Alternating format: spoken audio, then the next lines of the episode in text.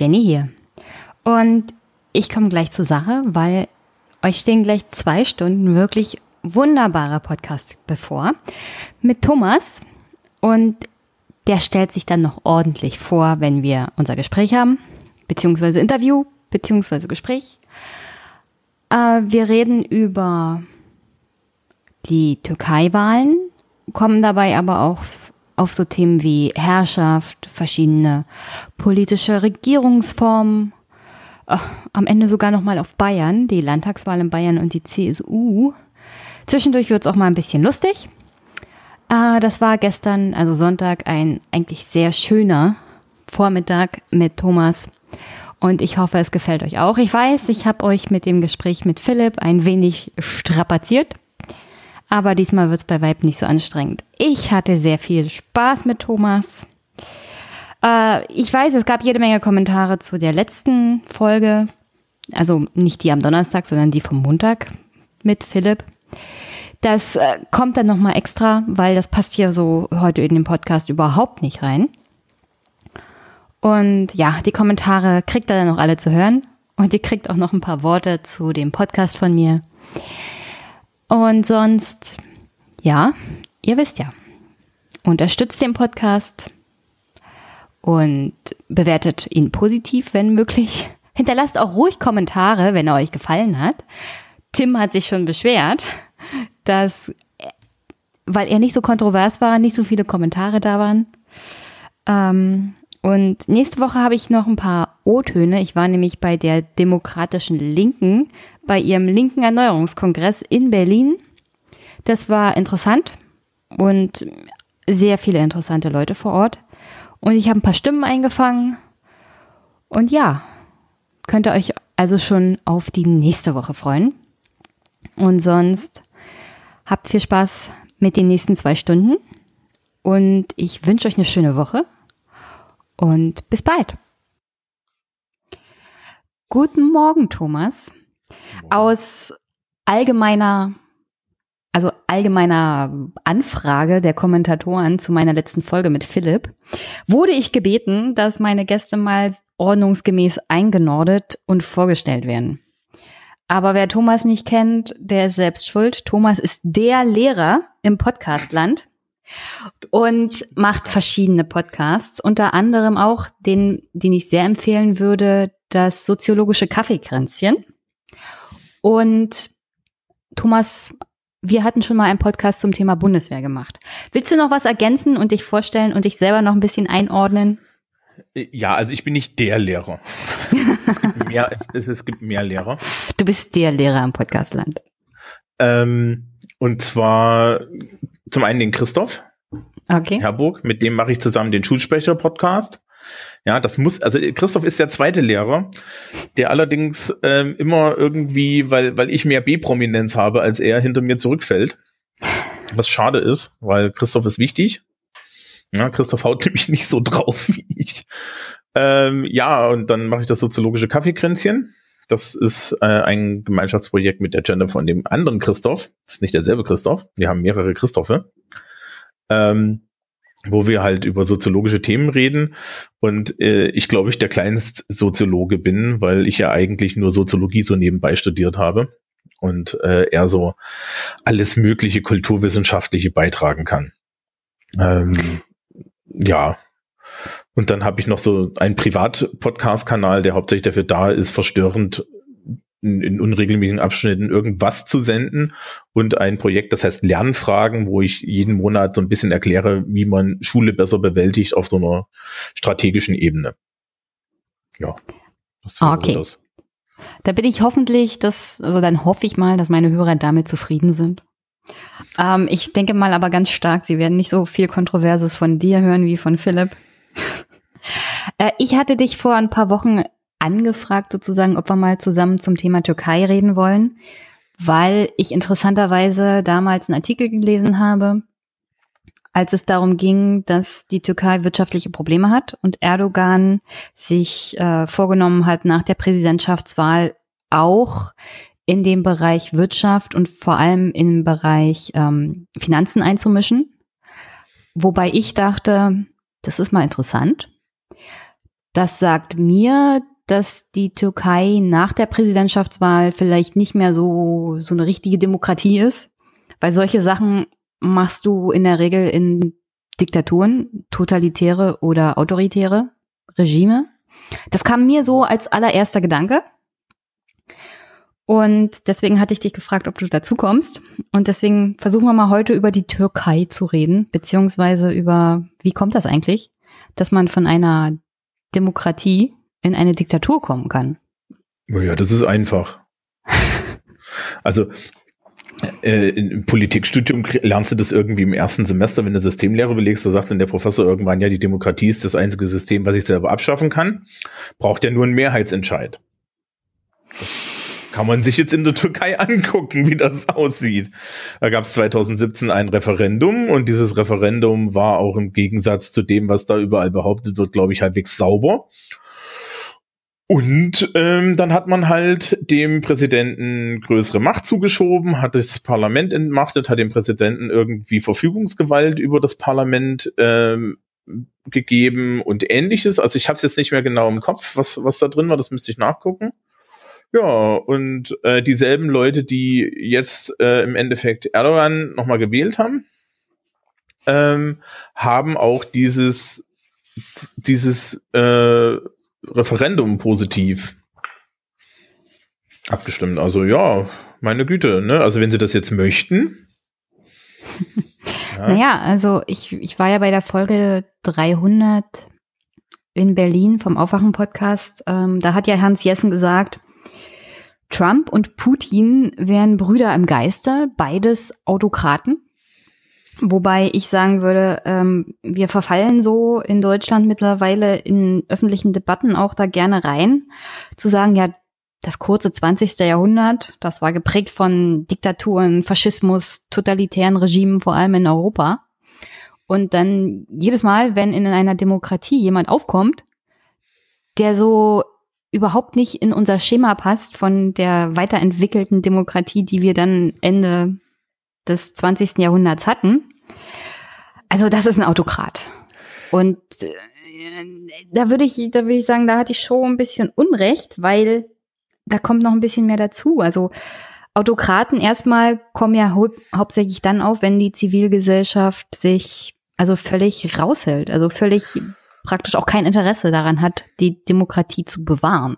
Und das habe ich jetzt bei der Wahl in der Türkei nicht gesehen, weil 90 Prozent Wahlbeteiligung egal wie viel geschummelt wurde, ist schon eine Hausmarke. Ja, also ich, ich würde dem komplett widersprechen.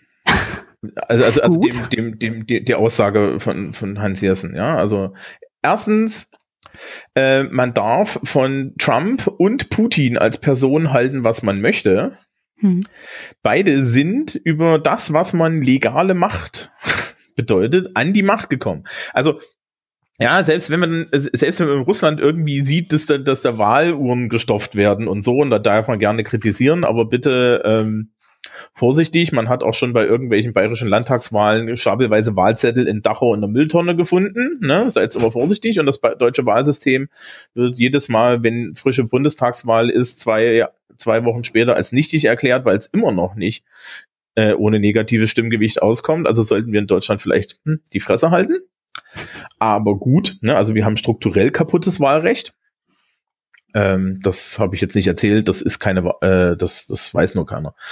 Ja, also das eigentlich ist das alles total toll und es ist auch nicht so gebaut, dass die CDU und die CSU jedes Mal gewinnen und die CDU. Ja, aber ähm, wir wissen auch, dass das Bundesverfassungsgericht schon mehrmals gesagt hat, Leute, ihr müsst hier mal beim Wahlrecht generell was machen.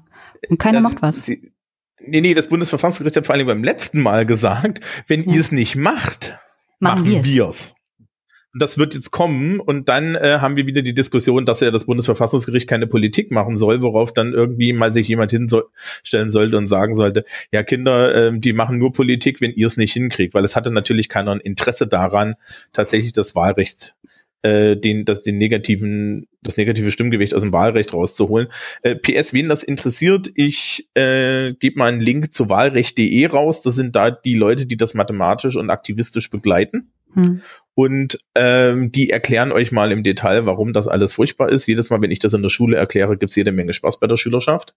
Weil die dann sagen, ja, das ist ja schön, das ist ja alles gereakt. Dann sage ich, naja, so schlimm ist es nicht.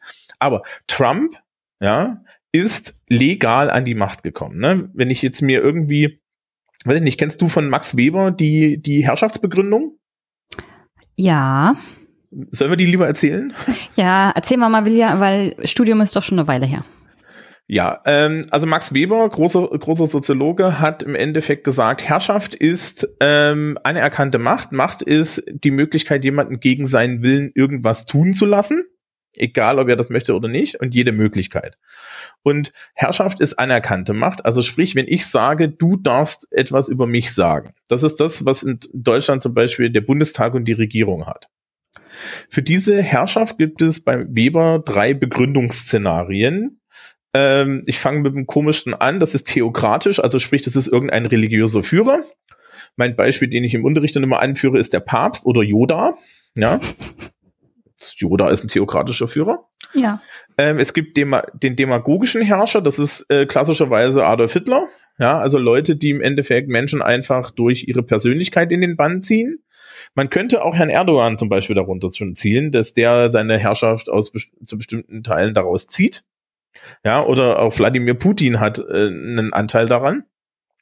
Und dann gibt es traditionale Herrschaft, das ist ähm, aus, aufgrund einer überkommenen Tradition, das wäre zum Beispiel die englische Königin, ja, die, die, deren Herrschaftsbegründung ist, die war schon immer da, was jetzt auch nicht im Detail stimmt, aber so. Und dann gibt es das, was wir in den ähm, parlamentarischen Demokratien so haben, das nennt sich legale Macht, nämlich es gibt einen von der Bevölkerung anerkannten Prozess, wie ich die Herrschaft erreiche. Das ist in Deutschland, ich werde vom Bundestag gewählt und der Bundestag wird von mir, von der Bevölkerung gewählt. Das ist der Grund, warum Angela Merkel Bundeskanzlerin ist und Macht hat. Donald Trump, genau dasselbe. In den, die Amerikaner haben das anerkannte System, wir wählen dieses Electoral College, dieses Electoral College wählt den Präsidenten und dann ist der Präsident der Präsident. Russland genau dasselbe. Ja, ähm, die Russen haben eine Wahl zum Präsidenten und die wird gewählt. Wie gesagt, wir können uns dann immer noch über Wahlsysteme und Wahlfälschung unterhalten, aber generell ist es erstmal so.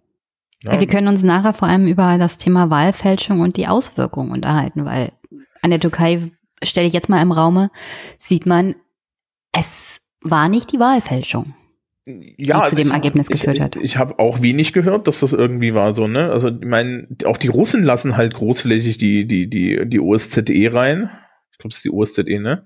Hm. Ähm, und dieses Jahr hat man ja sogar bei den russischen Wahlen irgendwie gesehen, wie die Leute dann hinter die Wahlboxen gestopft haben. Und naja, ähm, ich glaube aber nicht, dass es Putin jetzt großflächig nötig hat. Weil mhm. äh, da gibt's auch gute Gründe, warum der von einem Großteil der Bevölkerung gewählt wird. Da ist ähm, also in Russland wird ja gerne mal vergessen, dass es da hinterm Ural weitergeht. Ja, ähm, und zwar bis zum Pazifik. Und dass da überall Menschen wohnen in Millionenstädten, das ist ähnlich wie die chinesische Millionenstädte, die keiner irgendwie auf der Landkarte hat, von denen keiner eine Ahnung hat. Äh, und dass diese Menschen vielleicht großflächig tatsächlich Wladimir Putin wählen, das kommt uns gar nicht in den Sinn.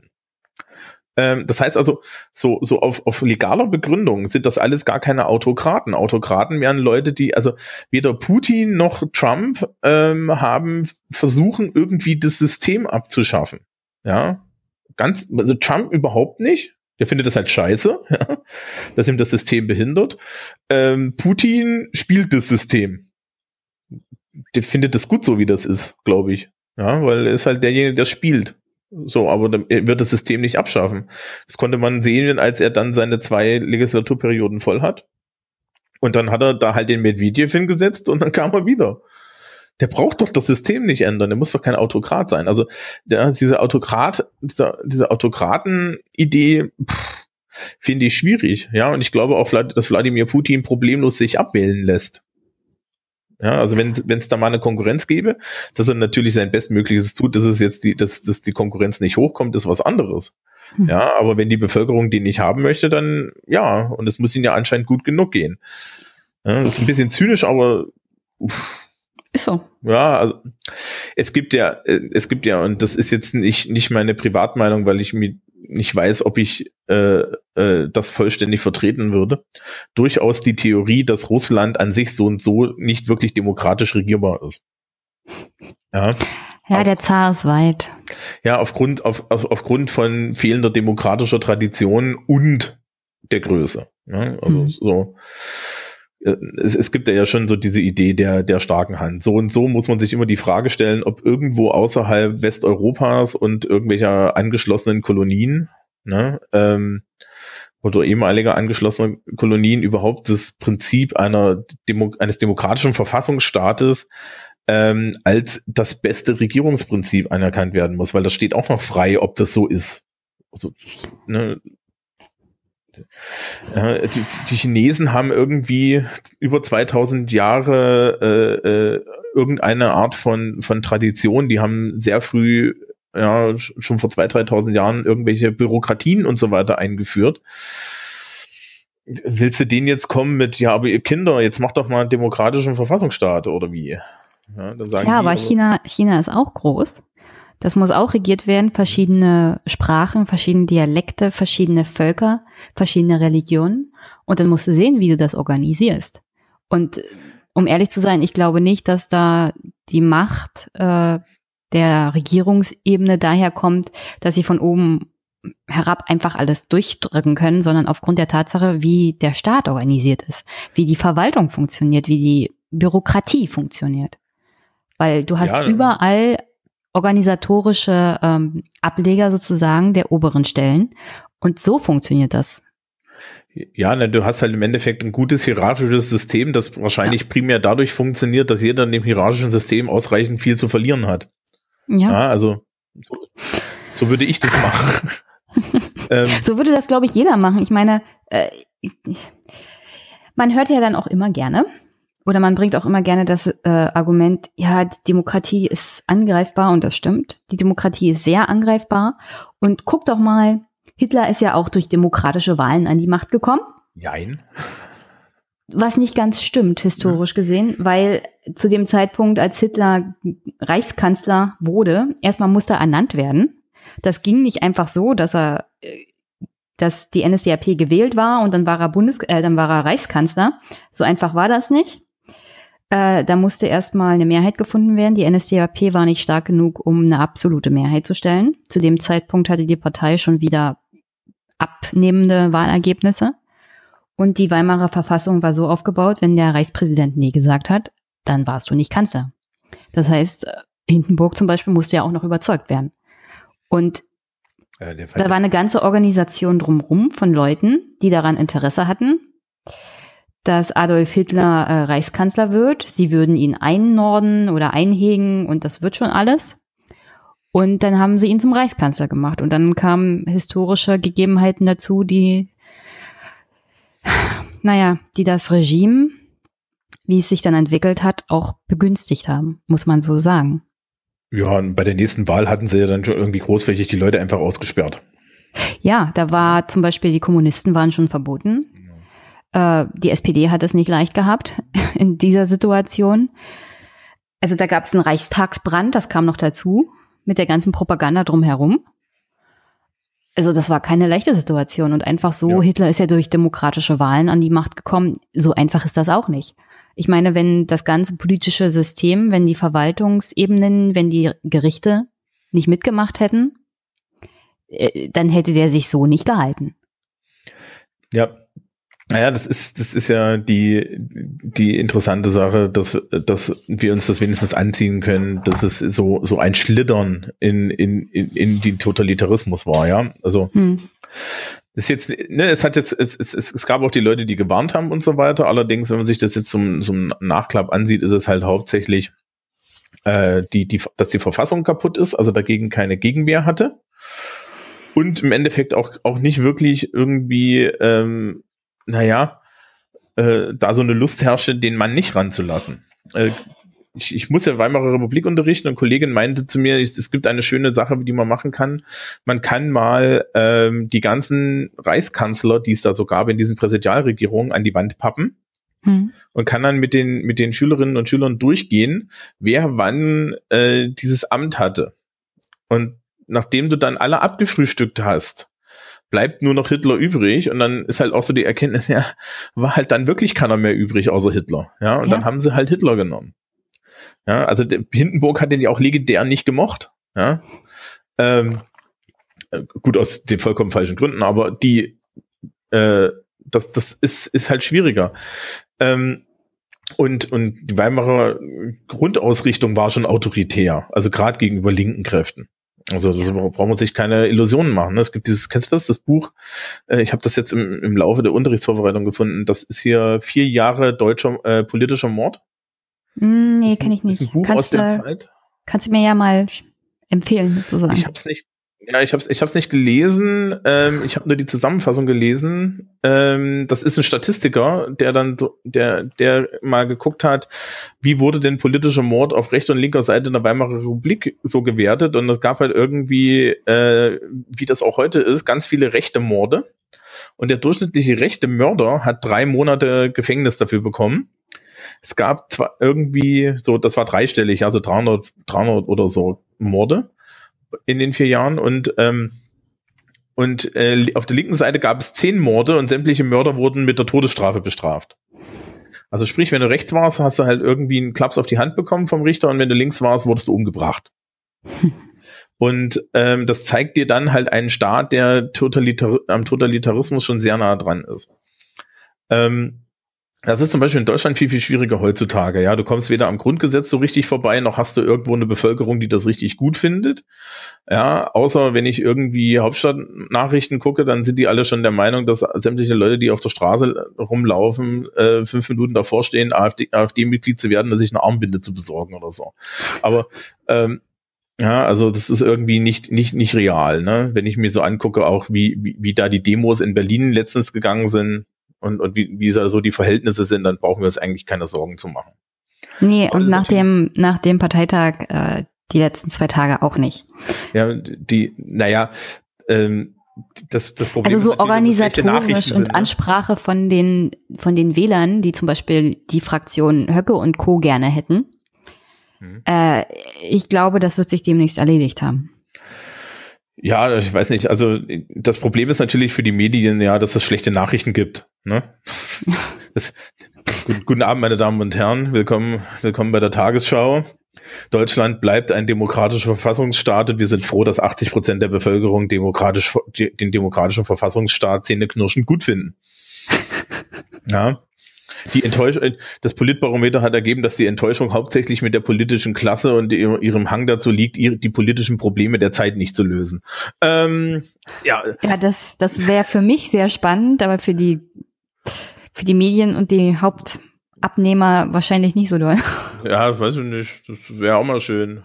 Ja, aber, aber sie müssten, sie müssten ja aus diesen Nachrichten vernünftige, also die müssen ja einen Schluss draus ziehen und sagen, also vielleicht sollten wir jetzt mal die politische Klasse und ihre Unfähigkeit, größere aktuelle Probleme auch für die Zukunft zu lösen, ansprechen. Ja, das ist ja, ist ja keine Nachricht. Das ist ja bekannt. ähm, so. Genug, genug Zynismus und Ironie in der Richtung. Wir, ja. wir, wir, wir, wir gucken mal Dafür weiter. Also wir Stefan waren bei Autokraten. Genau. Ja, da, wir waren bei Autokraten. Ähm, das Problem im Endeffekt mit Demokratien ist, dass sie sich selber absch abschaffen können. Ne? Hm. Und ähm, es gibt was, äh, es gibt den klassischen Verfassungszyklus von von Aristoteles, also den der den ich immer benutze. Und da wird halt im Endeffekt auch gesagt, dass äh, also Aristoteles macht halt so, so, so Verfassungen auf und sagt, es gibt Regierungsformen immer, wo einer herrscht, wo mehrere herrschen, wo alle herrschen. Und es gibt immer eine gute Form, die ist gemeinwohlorientiert und es gibt eine entartete Form, die ist privatorientiert. Ne? Und ähm, die Monarchie ist halt die gute Alleinherrschaft, die Tyrannis ist die schlechte Alleinherrschaft. Sehr interessant übrigens, da sagen, wenn ich das in der Schule mache, sagen alle immer, das ist die Diktatur. Diktatur mhm. ist unabhängig davon, wie viele Leute regieren. Man gucke mal nach Myanmar, da hast du eine Militärjunta, das ist eine Oligarchie. Ja, das ist auch eine Diktatur. Also das hat nichts mit der Menge der Leute zu tun. Wir glauben immer, wenn von Diktatur geredet wird, dass es nur eines ist. Aber dann müssen wir nur die DDR gucken. Da gab es die Diktatur des Proletariats. Das war also technisch gesehen eine diktatorische Demokratie. Ja, ich meine, Diktatur ist auch so ein, so ein allgemeiner Begriff, den man immer gerne benutzt. Aber ähm, so richtig, richtig definiert ist das ja nicht. Es ist ja, also Hitler war eine Diktatur, ein Alleinherrscher. Aber dahinter stand ja noch die ganze NSDAP und die Bevölkerung, die da mitgemacht hat. Also so leicht ist das ja immer nicht. Äh, unter Dikta Diktatur kannst du ja viele Regime packen. Die unterscheiden sich dann aber in der Ausprägung. Ja, ne, die zwei großen Unterscheidungen sind so, die ich kenne, ist halt autoritär versus totalitär, ne? Ja. Also Hitler und so, die, die Nazis zählen immer so als das Paradebeispiel für totalitär. Äh, totalitär heißt halt, es wird bis, es wird versucht, im Endeffekt den, die Politik bis in die kleinste Einheit des Staates, also den einzelnen Bürger zu kriegen. Wenn du nicht meinen Kampf im Schrank stehen hast, kann es sein, dass die Gestapo vorbeikommt. Ja, so hm. die Ecke. Ähm, also hauptsächlich, hauptsächlich geprägt durch auch eine völlig abgeschlossene Ideologie, die alle ja. mittragen müssen, die auf allen Ebenen gesendet wird, von, äh, von der Massenkommunikation bis der Organisation, Verwaltung, Wirtschaft etc. Also völlig ja. durch, durchgriffene Gesellschaft von dieser Ideologie.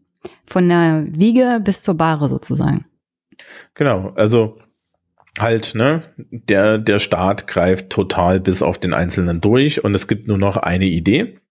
Und dann gibt's so den autoritäre Diktatur. Die autoritäre Variante ist halt die, wo sich der Diktator damit zufrieden gibt, wenn der Rest die Fresse hält. Die dürfen anderer Meinung sein, aber ähm, nicht zu stark. Nicht zu stark. Also ähm, so in Deutschland gibt es ja immer noch die Diskussion, was jetzt die DDR war. Und es gibt halt Argumente, zum Beispiel, dass die DDR totalitär war. Es gibt Argumente, dass die DDR eher autoritär war und man ist sich da nicht so wirklich einig. Hm. Ähm, die liegt da halt auch irgendwo zwischen autoritär und totalitär, je nachdem, wie man fragt. Und ähm, klassischer Autoritär, äh, Autoritarismus wäre zum Beispiel irgendwie so, so hier so Gaddafi, ja. So Gaddafi, Saddam Hussein, solche Leute. Ja, unter, unter Hussein gab es unterschiedliche äh, gab unterschiedliche Volksstämme und so weiter und er hat natürlich welche bevorzugt, aber im Endeffekt hat er jeden leben lassen, solange er der Chef war. Das ist ja erstmal irgendwie okay. Ja, also das ist jetzt nicht, ne, äh, gut, er hat auch mal Leute weggegast, aber ähm, Oh, wir sind, schon, wir sind schon stark zynisch. Ja, es, wie, ja, aber du musst ja irgendwie, man muss, also, also man muss dann ein bisschen nüchtern drauf gucken, ne? Wenn du jetzt auf, wenn du jetzt auf so einer Struktursystemebene da drauf guckst, hm. hilft's nicht, emotional zu werden. Nee, natürlich nicht. Er hat alles getan, um an der Macht zu bleiben und wer aufgemuckt hat ja. und sich nicht an die Regeln dieses Staates, dieses autoritären Staates gehalten hat, weg. Genau. Aber wenn, wenn sie sich dran, wenn sie sich dran gehalten hätten, hätte er auch nichts getan, weil wär, das hätte ihm ja gereicht. Ne? Also, ja. äh, während wir halt von totalitären Regimen kennen, dass Leute einfach nur verfolgt werden, weil sie die falschen Leute sind. Mhm. Ja? Ähm, ja, zurück zu, zum, zum Verfassungskreislauf im Endeffekt. Äh, ne, also, also der Monarch wird irgendwann zum Tyrannen, weil er nur noch Selbstinteresse hat. Das funktioniert bei Monarchen meistens darüber, dass in der fünften Generation ein Idiot drankommt. Dann wird er abgesetzt durch eine Gruppe von Leuten. Das ist dann eine Aristokratie. Die stellen irgendwann fest, dass sie, dass sie viel, viel besser dran wären, meistens auch so in der dritten, vierten Generation, wenn sie das System ausbeuten, dann ist es eine Oligarchie. Ja, ich finde das auch immer geil, wenn von Oligarchen geredet wird. Es gibt, äh, ja, also Entschuldigung, also Oligarchen wäre ja dann irgendwie, dass die dann eine extra Regierung aufgemacht haben. Also wenn man mich fragt, aber okay. Ähm, die Oligarchie wird dann von der Politie abgelöst. Das ist jetzt Aristoteles Begriff. Politie ist bei Aristoteles eine Demokratie, wo alle Teile der Bevölkerung gleich ähm, äh, be äh, gleichberechtigt irgendwie die, den, den Staat regieren, weil die entartete Form der Politie ist dann bei Aristoteles nämlich die Demokratie und da muss man dann dazu wissen, dass Demos im Sinne des Volkes eigentlich heißt, dass das der Pöbel ist.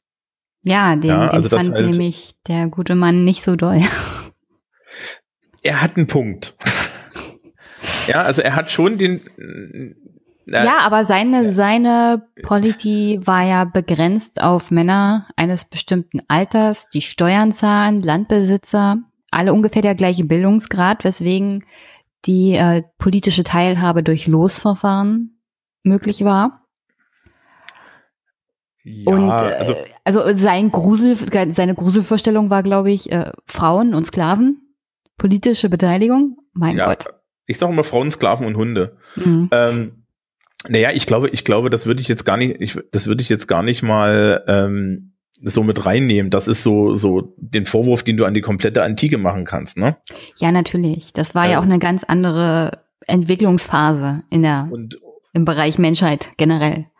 Genau. Und äh, was er aber sagt, ist halt auch unter den, den Leuten, die jetzt wirklich Wahlbevölkerung sind, ja, ähm, mhm. sollten alle gleichmäßig an der Politik beteiligt sein. Das Problem, was du dann halt in der Demokratie kriegst, ist, dass durch ihre Menge die Leute mit dem niedrigen sozialen Status alle Dinge bestimmen. Das gab es dann im alten Rom, ja, mit diesen Volkstribunen und so, die dann halt im Endeffekt einfach die Masse hinter sich hatten. Und das ist dann für Aristoteles die entartete Form. Und was passiert da? Die, äh, ähm, da wünscht man sich dann, dass der Pöbel irgendwie eingehegt wird, also wünscht man sich einen starken Mann her und dann fängt die Monarchie wieder an. Ja?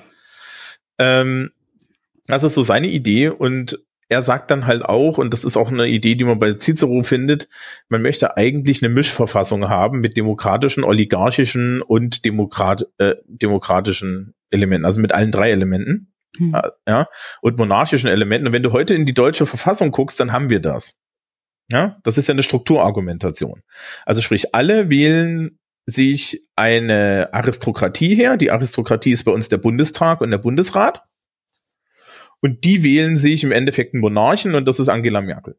Über einen legalen Prozess. Und wer ist dann der Bundespräsident in dem Schema?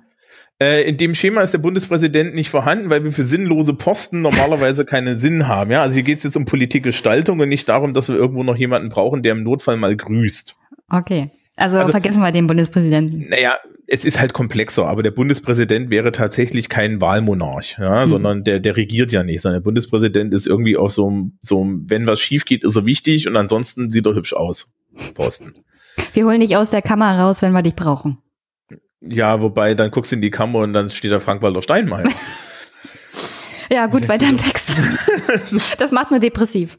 Frank-Walter ja. macht nur depressiv ja, ähm, ja, so. Also sprich, es ist, es ist, es ist, glaube ich, wenn Demokratien schiefgehen, ist es immer sehr interessant, dass dann sehr schnell der Ruf nach dem starken Mann laut wird. Ne? Mhm. Und ähm, das, das ist, glaube ich, jetzt auch bei diesen autoritären Tendenzen oder bei diesen autokratischen Tendenzen, die wir da sehen, ähm, das ist schon so. In Russland, wie gesagt, das bei Putin, das hat ja irgendwie Tradition. Ja, ich weiß nicht, so. In den USA, Donald Trump vereint, glaube ich, auf der einen Seite jemanden, der eine ganz harte Linie vertreten soll, mit jemanden, der vor allen Dingen das System möglichst durchschütteln soll. Da ist aber nichts, da ist aber aus meiner Sicht nichts dahinter, dass der das System gefährden kann. Das amerikanische System lässt sich auch, glaube ich, gar nicht so einfach gefährden. Ja. Nee, ich glaube, das nicht durch den Präsidenten. Hm? Ich glaube, das amerikanische System, die Verfassung ist schon ziemlich robust. Ja, dadurch, dass sie halt alle ohne ohne äh, gegeneinander arbeiten dürfen, ja, und ohne und, und miteinander eigentlich fast nichts machen können, ist das, ne, ist nicht wie in Deutschland, wo dann irgendwie du so Linien durchziehst anhand von Parteien und einfach mal äh, die Exekutive und die Legislative schön irgendwie inhaltlich gerade sind. Hm. Das ist ja da nicht so. Ähm, ja, und in der, in der, in, in der Türkei ist es jetzt halt so, dass im Endeffekt wohl der Wunsch da ist, eine, auch eine stärkere Persönlichkeit zu haben in, und zwar an diese Person Erdogan. Ja? Gut, dann sind wir bei ähm, der Türkei angekommen. Und ja, ich würde sagen, ich würde sagen, dann mache ich thematisch mal was auf. Und zwar, dass die Türkei mh, ziemliche lange Tradition zum Thema autokratischer Staat hat. Also wenn man sich, ich habe ich hab mir mal die Historie da angeguckt. Sie verehren ja alle äh, Atatürk. Und wenn wir hier in Deutschland reden, äh, ver, verfallen wir dann auch über verschiedene Elemente unserer Ansichten zum Thema Religion in diese Verehrung von Atatürk, ach, der hat den Staat äh, säkulär, säkular gemacht und hat Religion und Staat getrennt. Äh, und dabei vergisst man immer gerne, dass Atatürk ein absoluter Autokrat war, der das durchgesetzt hat gegen den Willen der Bevölkerung, was jetzt nicht besonders demokratisch war. Naja, wo, was waren davor? davor war Osmanisches Reich, traditionelle genau. Herrschaft. Äh, da kam aber noch ein bisschen was dazu zum Thema Erster Weltkrieg und ähm, dann hatten die Türken so ein kleines Problem mit ausländischer Besatzung, Briten, Griechen, also da kamen, da kamen verschiedene Elemente zusammen. Und äh, diese, diese Verehrung des Sultans, auch religiöser Art und Weise, hat, glaube ich, die türkische Bevölkerung zu dem Zeitpunkt gelähmt, jedenfalls in den Augen, Augen von Atatürk um die notwendigen Maßnahmen einzuleiten, um da die Besatzung loszuwerden. Ja, und dann hat er sich halt im Endeffekt an diese Sultanstelle ge gesetzt erstmal. Ne? Ja, ja. Und und ich meine, das ist so, das ist, das ist tatsächlich so ein Problem, wenn du von einer, von, von irgendeiner Art von, von Monarchie direkt in einen demokratischen Prozess gehen möchtest, also nicht so irgendwie über, über Runden, sondern ähm, sondern, sondern so, so direkt, ja, oder das, das Problem hast, ich möchte jetzt irgendwie einen demokratischen Staat machen, weil es eine gute Idee ist.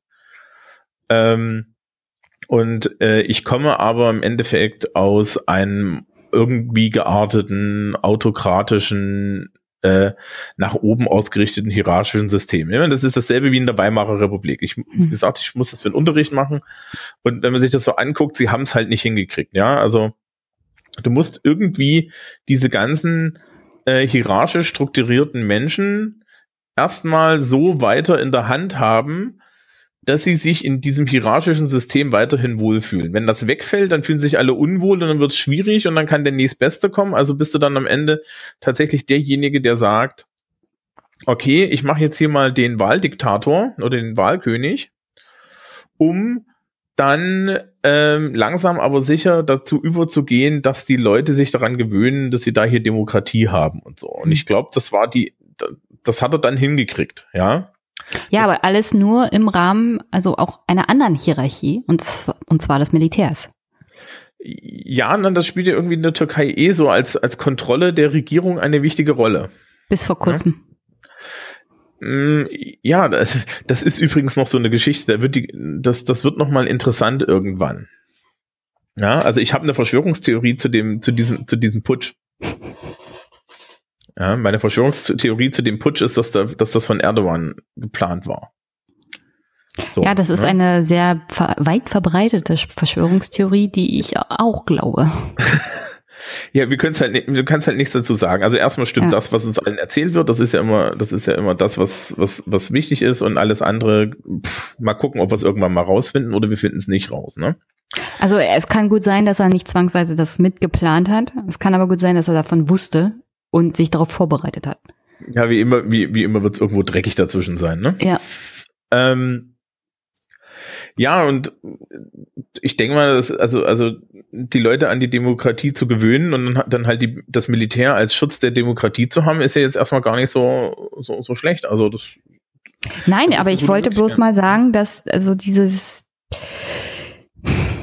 naja, dieser Idee von einem starken Herrscher in der Türkei jetzt nicht so weit weg ist. Ja, naja, das ist. Ist aber in Deutschland natürlich auch nicht. Also. Ja, Deutschland ist immer Deutschland Deutschland ist immer ein besonderer Fall. Wir hatten halt einmal so, also wir hatten mal Kaiserreich, das war so leidig toll, ja, und dann hatten wir irgendwie Hitler und da haben wir irgendwie na, in zwölf Jahren einfach mal kurz ganz Europa angezündet und sechs Millionen Menschen umgebracht und danach war es so ein bisschen kaputt. Ja. Wir, wir verfallen immer gleich in Extreme in Deutschland, ich weiß. Ja, also ähm, das ist auch jetzt ganz interessant, wenn du irgendwie über, über Monarchien oder so mit Deutschen redest, die verstehen halt Monarchie nicht. Ne? Also der moderne Deutsche versteht das überhaupt nicht. Und das ist ein Ergebnis dessen, dass wir halt nun wirklich eine, eine nach, nach der Stunde Null eine urdemokratische Tradition aufgebaut haben. So schön wie es ist. Ich ja. bin schon ganz gespannt auf deine Folge mit Stefan zum Thema Monarchie. Was, Weil ich weiß jetzt nicht, was diese Andeutung bedeutet. Äh, was britische Monarchie, das, das, wird total toll. Ja, ich freue mich schon drauf. Das, das, so, weiter. Das wird total toll. Es kitscht auch leicht. Ähm, aber es wird toll. Ich, ähm, ja, naja, also es ist ja, es ist, es ist ja wirklich so. Also du kannst mit, kannst ja mit Deutschen, wenn du über, mit Deutschen über britische Monarchie oder so redest, das tiefe Unverständnis dessen, was da passiert, hat viel damit zu tun, dass wir schlicht und ergreifend keinerlei Adelstradition mehr in Deutschland haben, ja. Hm. Also wenn jemand irgendwie einen Adelstitel hat, dann hat er einen lustigen Namen. Und im Zweifel zählt er halt irgendwie als einer von den Reichen, aber reich ist halt, weiß ich nicht, Gebrüder Albrecht. Ja, ähm, also gut, äh, die Türkei hat halt so ein bisschen so eine Tradition und sie haben halt, glaube ich, auch ähm, eine, eine Bevölkerung, die gespalten ist. Komm, ich kann mal am Wahlergebnis sehen, ne?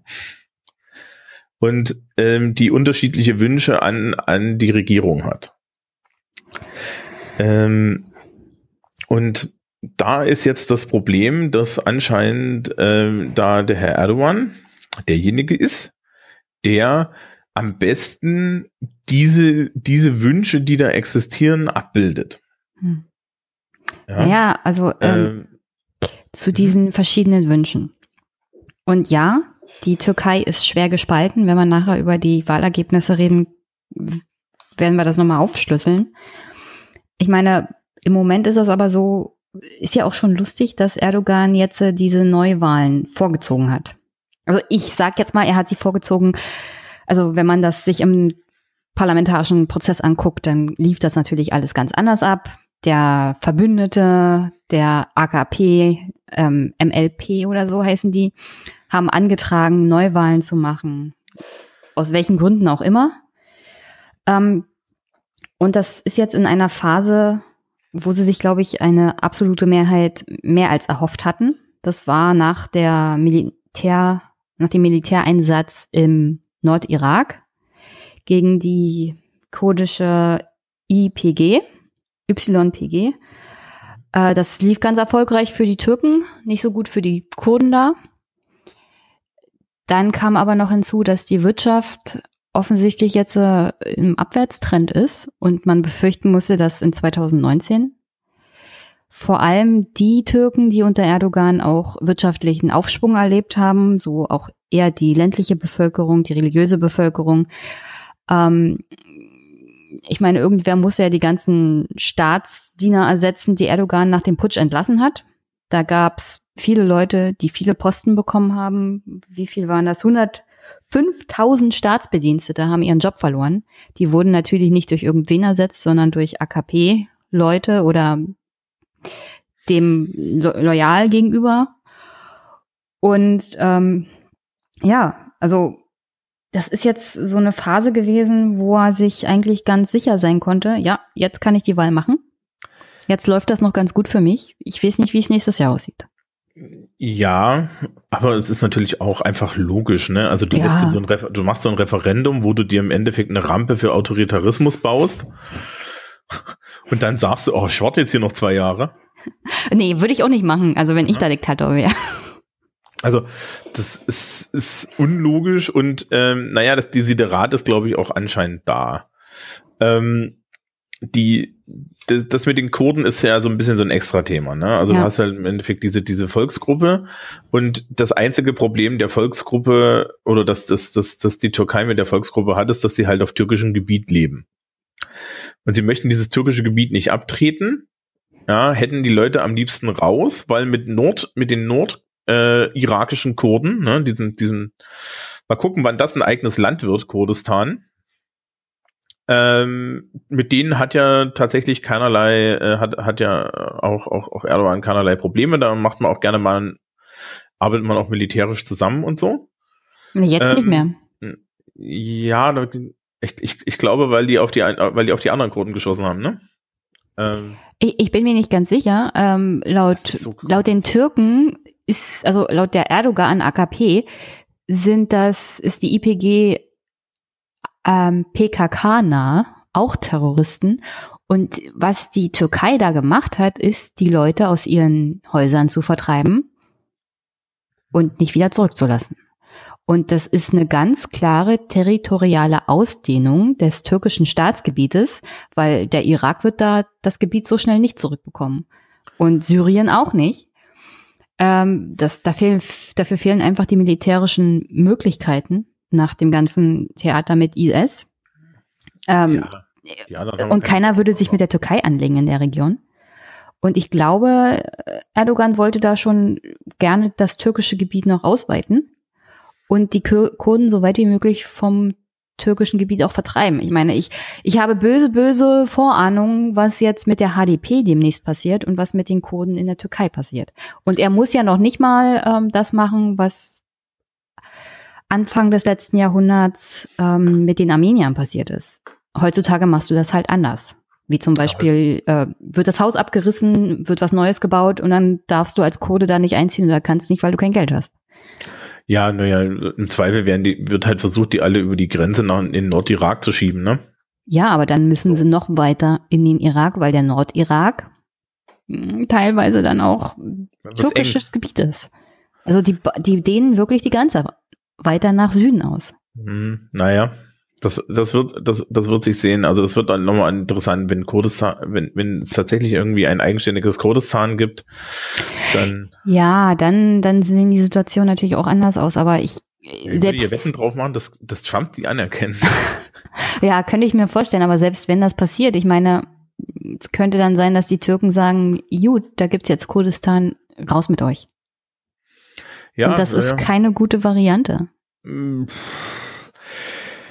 Sagen wir es mal so, also ich kann, ich, ich, ich kann mir jetzt mehrere Varianten vorstellen, die weitaus schlimmer sind, als dass man sagt, wir machen ethnische Säuberungen über rausschmeißen. Ja, also ist ja traditionell ist das ja eher so ethnische Säuberung über Blei.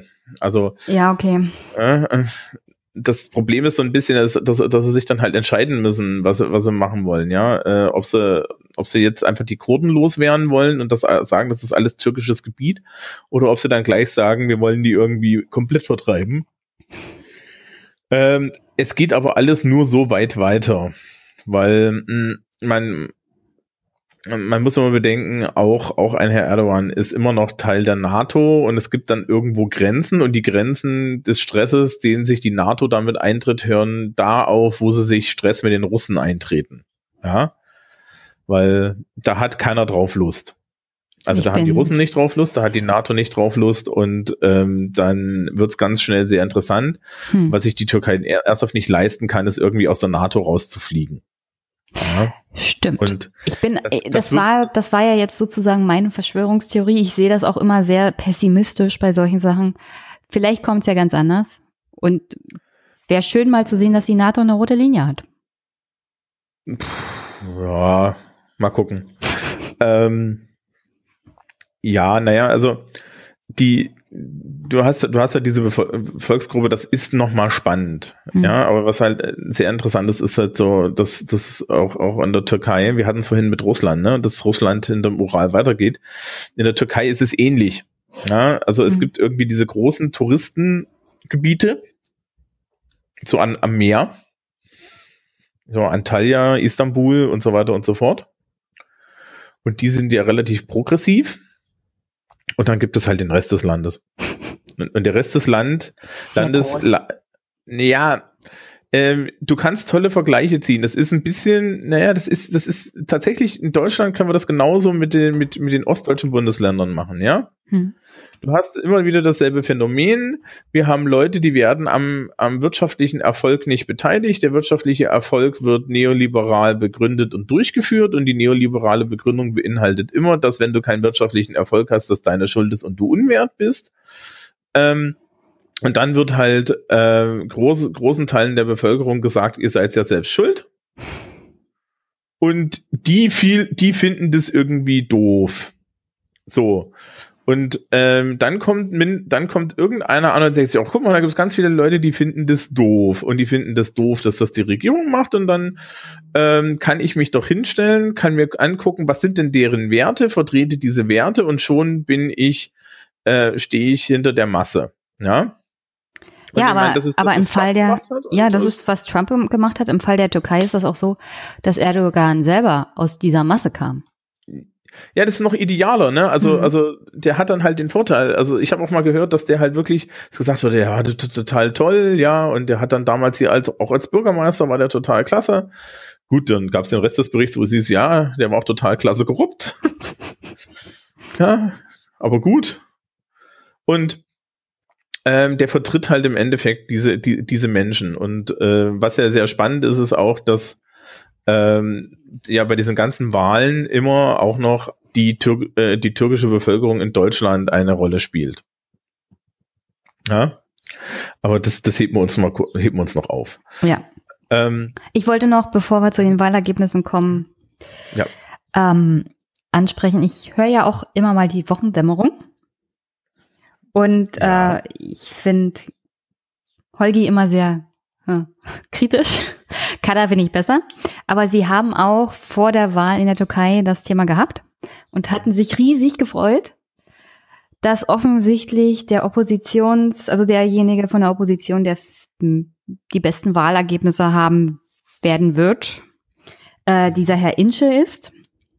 Und die haben da total abgefeiert, dass Erdogan in eine Stichwahl muss und dass seine Zeit vorbeigeht und so. Und ähm, das habe ich nicht so gesehen.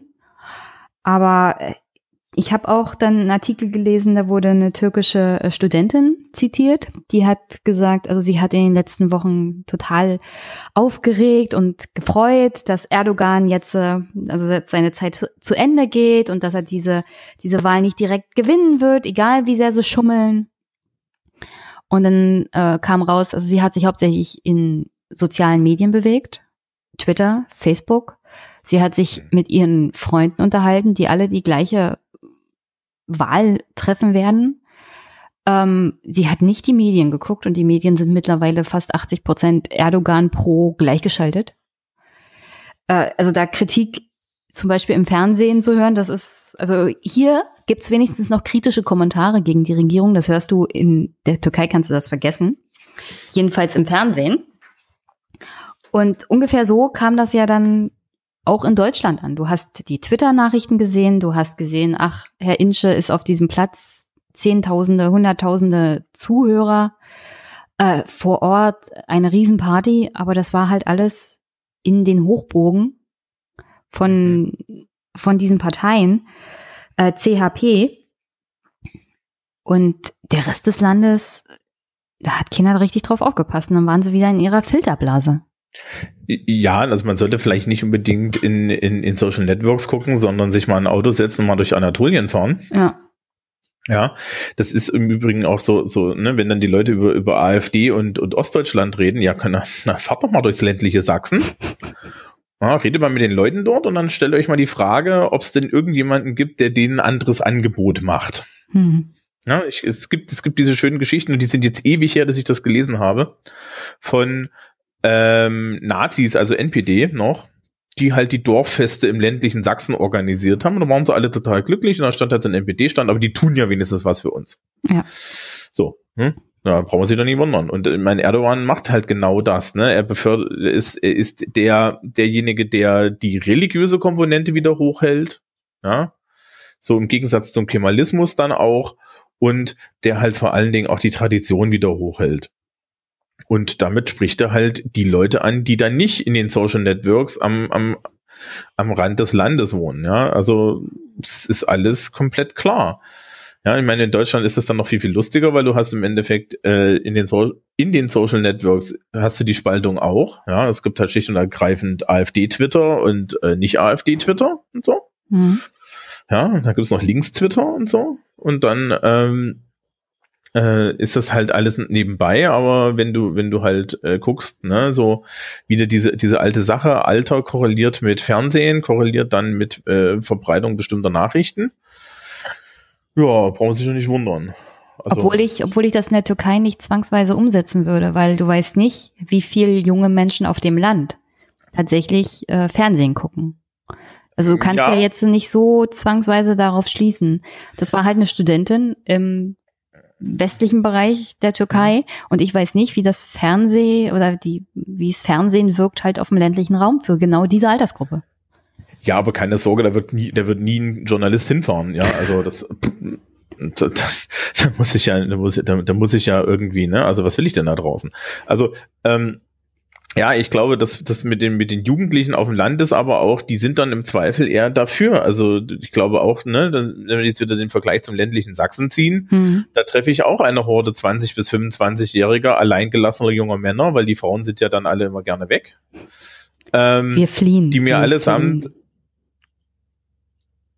Ja, es ist, es ist ja vielleicht vor, vor besagten 20 bis 25-jährigen Männern. Habe ich jetzt ähm, nicht gesagt. Nee, das habe ich gesagt, ich darf das ja, ne? Also als ich darf, als Mann darf ich das ja. Ähm, und die, ähm, und das dann halt äh, da, äh, die da genauso sagen, ja, guckt euch doch mal hier um, ja. Ich bin hier halt am Arsch. Hm.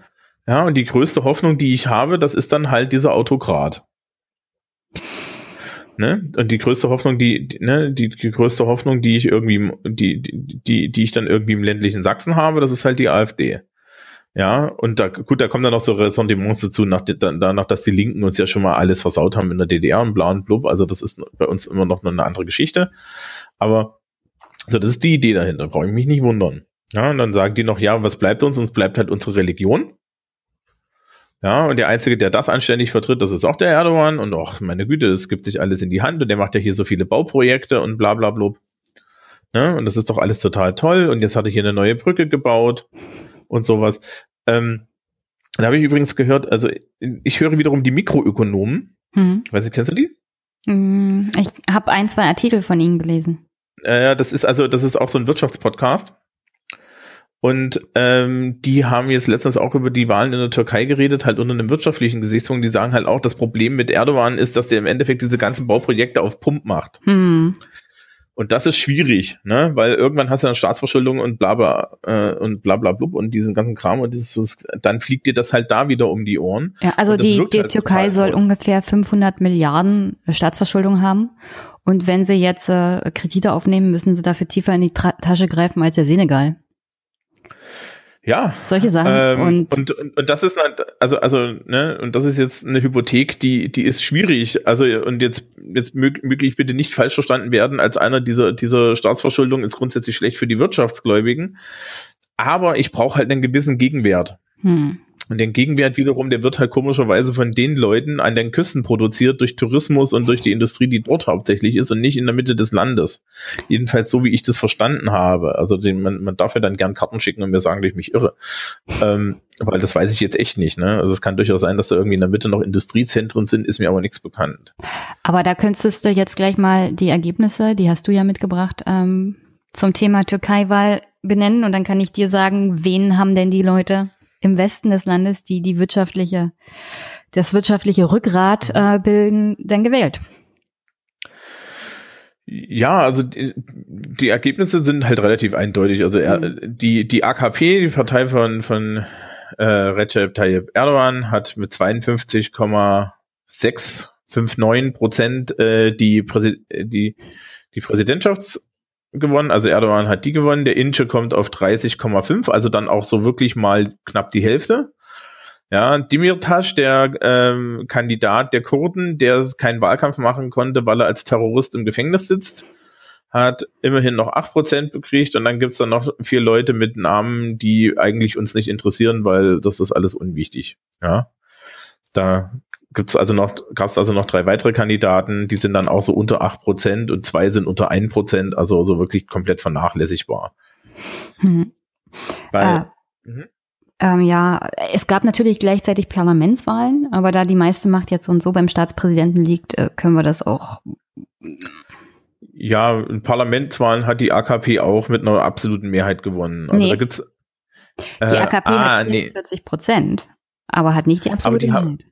Genau, ähm, die haben aber anscheinend, ich habe davon nämlich nachgeguckt, die haben anscheinend so ein, äh, das, das scheint so ein Verhältniswahlrecht zu sein, mhm. mit, äh, mit, äh, mit, mit, mit Gruppenlistenbildung. Ja. Weil es gibt hier die People's Alliance und das ist die AKP und die Nationalistische Partei. Das Nationalistische Partei waren übrigens die, die die Wahlen haben wollten. Mhm. Komisch. Komisch. Und dann gibt's die Nationale äh, Allianz, ja, das ist dann irgendwie ähm, äh, die Republikaner, die II-Partei, wo ich jetzt echt keine Ahnung habe, was das ist. Und, und die, die, die Felicity Party, ich habe das hier auf Englisch, also das, ja, und dann gibt's noch die Kurdenpartei. Äh, und diese zwei Allianzen, also diese, die, die Allianz der AKP hat halt im Endeffekt mit 53 Prozent dann eine Mehrheit. Hm. Aber das scheint so ein Verhältniswahlrecht zu sein.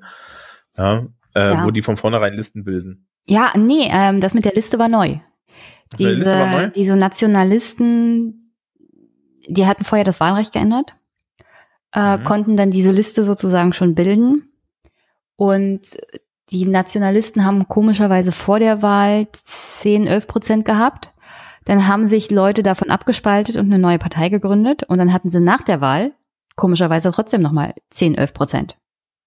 Was seltsam ist. Aber äh, zusammen mit der AKP haben sie dann eine Liste gebildet, wodurch diese Gruppierung dann die absolute Mehrheit geholt hat. Die AKP selber hat nicht die absolute Mehrheit geholt. Ja.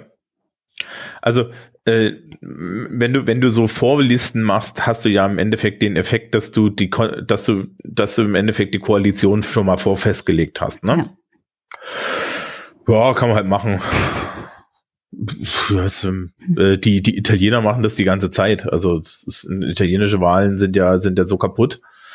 Ja, also die haben ja die haben ja irgendwie drei verschiedene Proze äh, drei verschiedene äh, Prozentzahlen, ne? Und dann hast du halt diesen, wie hießen das früher hier, äh, der zum Beispiel den den Ölbaum, den kenne ich noch. Das ist hier so, ich glaube, das war das war äh, Berlusconi, ja, und da waren dann halt irgendwie fünf, sechs Parteien drinne und die hatten dann eine äh, ne, ne höhere Hürde, aber konnten halt gemeinsam gleich antreten. Ja. Also das ist so ein klassischer Effekt, den du hast, wenn du Verhältniswahlrechte hast. Ne? Wir machen sowas nicht. Ähm, Noch nicht. Wir machen das in Deutschland nicht, aber wir haben auch personalisiertes Verhältniswahlrecht. Und das heißt, dass es in Deutschland auch keinen Sinn macht, das so zu machen. Darüber müssen wir mal reden, wenn wir uns über zum Thema Wahlrecht unterhalten. Heute wird das ja, wahrscheinlich den Rahmen sprengen. Ja, also das ist, wie gesagt, also das ist jetzt meine Vermutung. Ich müsste mal gucken, was die für ein Wahlsystem haben. Aber wenn, wenn du da so so so Grundbildung hast, macht das also ähm, es gibt hier auch keine, äh, es gibt hier auch keinen Vermerk darüber, dass die jetzt irgendwelche Direktsitze hätten oder so. Und dann mhm. hast du halt ähm, bei der bei der bei der Parlamentswahl dann den Effekt, dass das halt ein ähm, ähm, Mehrheitssystem ist.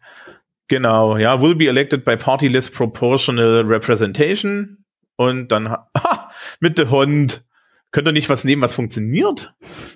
Das ist ja super. Also sie haben sich auch noch eine, sie haben sich auch noch eine Verteilung ausgesucht, die in Deutschland verboten ist, weil sie, äh, weil sie in der Verteilung kaputt ist. Ähm, Herzlichen Glückwunsch. Ja, äh, also schwer, schwer kaputtes auf, Wahlrecht. Auf, auf Wahlrecht.de. Ja, also man kann sich das mal durchschauen. Und der Hund ist in Deutschland. Selbst Bayern hat die Hund abgeschafft. Oh, das muss was heißen. Das heißt, das ist sehr, sehr undemokratisch. Nee, nee. Hallo, Bayern ist der Hort der Demokratie. Ja, weiter. Ich, ich rede nicht über Bayern heute. Das hat mir letzte Woche den Podcast kaputt gemacht. Ich, also ich bin ja hier in Franken, ich habe mit denen nichts zu tun. Ähm, aber kommt Söder nicht daher? Oh nee, lieber, nee, lieber nicht drüber reden. Mittelfranken, ich nicht, bin unschuldig. Nicht drüber reden. Der, ist, der, ist, der ist aus Mittelfranken, ich bin hier in Oberfranken. Der Unterschied zwischen Oberfranken und Mittelfranken ist, wir können Bier und Bratwürstchen. Das, ist, das gibt jetzt übrigens böse Kommentare, ne?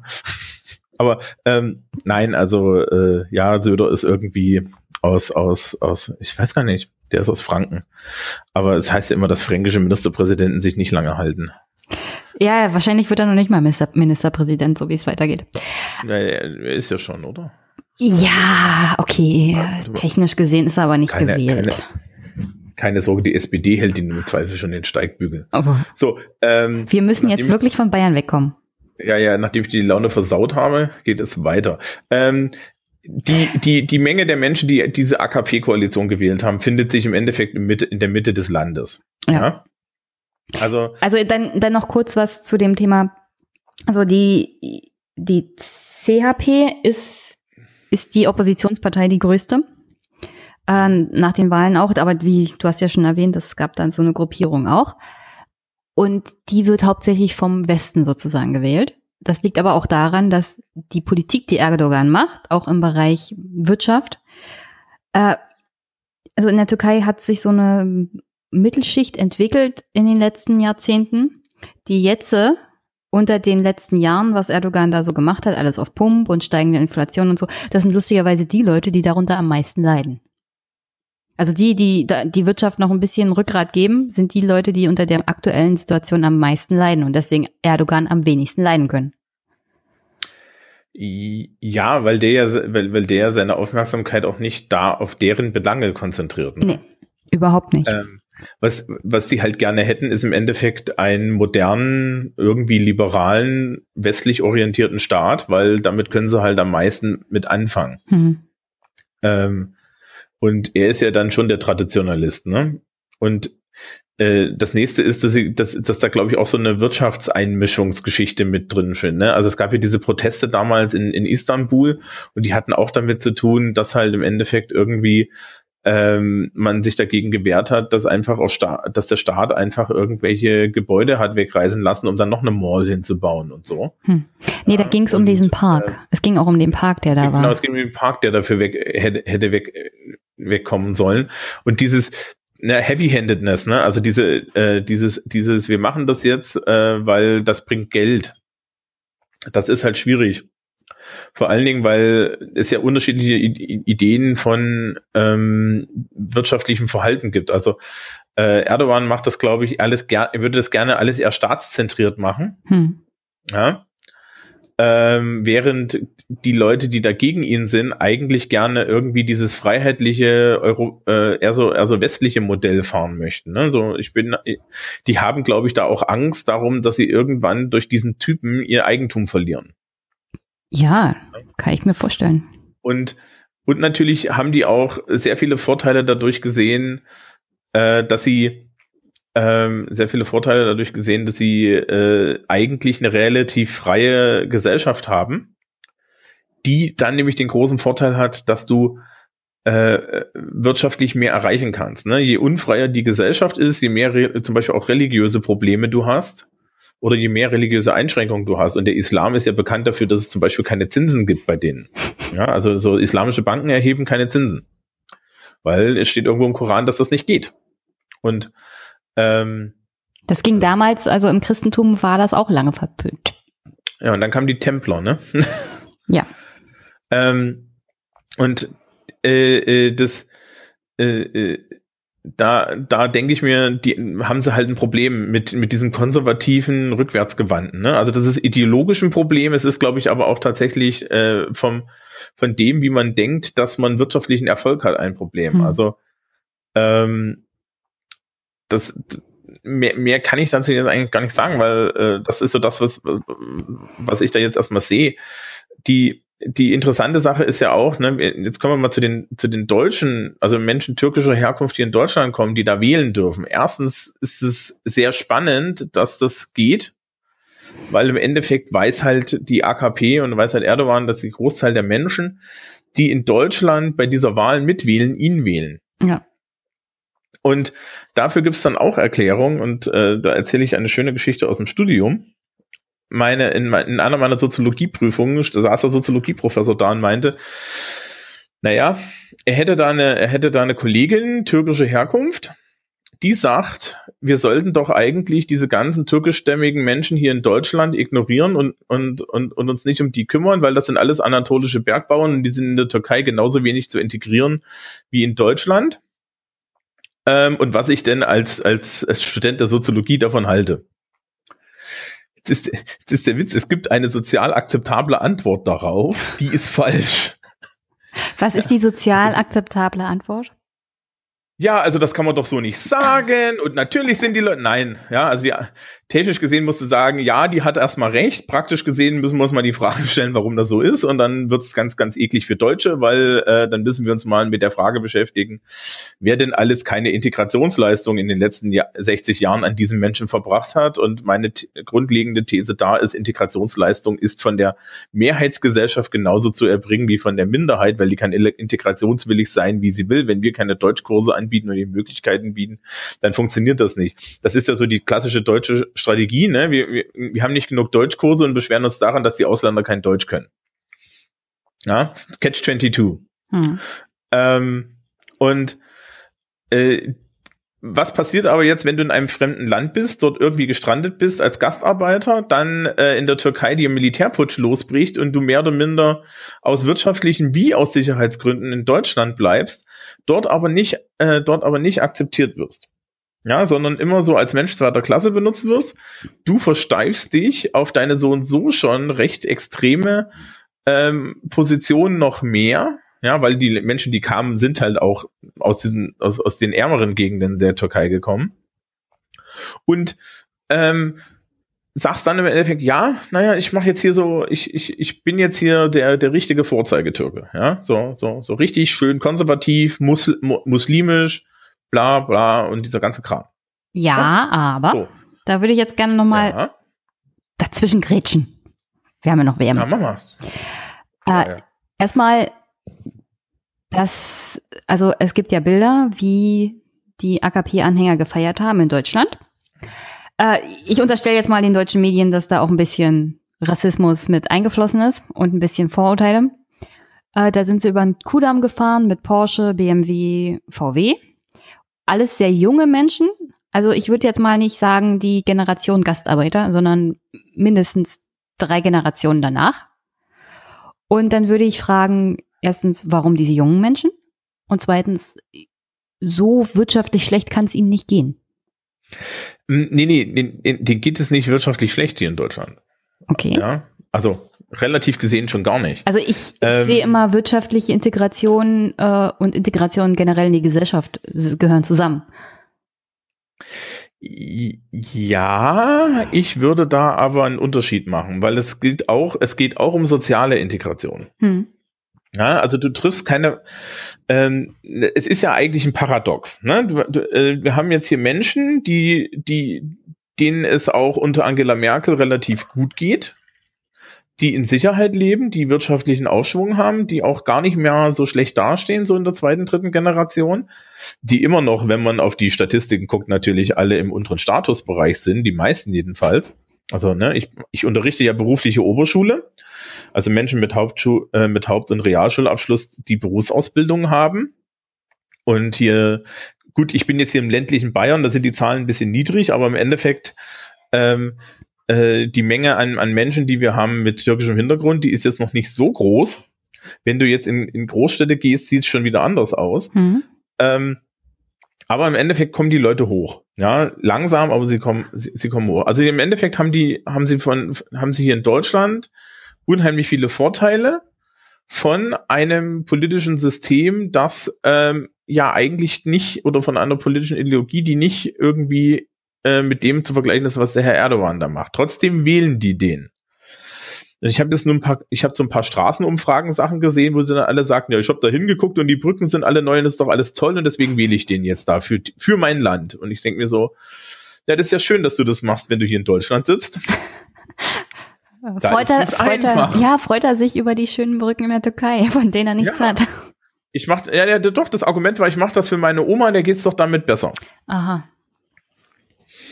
Ja, ist ein bisschen so, weiß ich nicht, ne? Das das, das, früher hieß es ja mal, im deutschen Wesen soll die Welt genesen. Ich dachte jetzt nicht, dass das so mal funktioniert. Aber ähm, die, die, äh, äh, und, und ich glaube, was da dahinter steckt, ist auch, dass die Leute halt durchaus ideologisch mit Herrn Erdogan sehr einig sind und die jungen Leute noch mehr, weil ähm, die spüren bis heute die, die, die, den, das soziale Stigma türkischer Herkunft zu sein. Und mhm. eine der einfachsten Varianten, wie du als junger Mensch dieses soziale Stigma irgendwie für dich positiv wenden kannst, ist halt einfach, indem du deine Identifizierung umdrehst.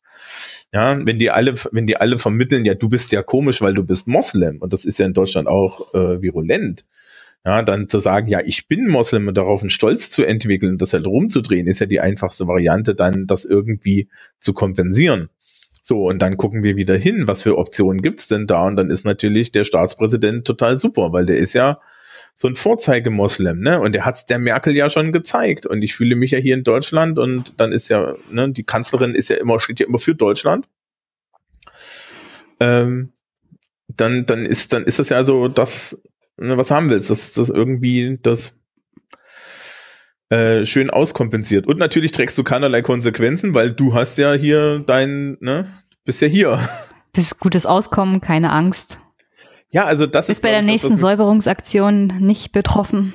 Genau, genau, also das ist ja das, was mich wirklich da an der Geschichte, das ist das, ist das, das, was mich da am meisten stört. Ja, dass Leute da Entscheidungen treffen über, äh, über Länder, mit denen sie nichts zu tun haben. Und ich, es, es gab ja auch schon diese Diskussion, wie das denn eigentlich mit, mit Ausland, Deutschen im Ausland ist, die so lange im Ausland sind, dass sie ihr Wahlrecht verlieren. Und das sehe ich ähnlich. Warum zum Gottes Willen solltest du dort eine Entscheidung treffen? Ja, dann ähm, versuch dir eine Staatsbürgerschaft in dem Land zu kriegen, wo du bist. Oder äh, in Europa kann man ja kommunal meistens mitwählen.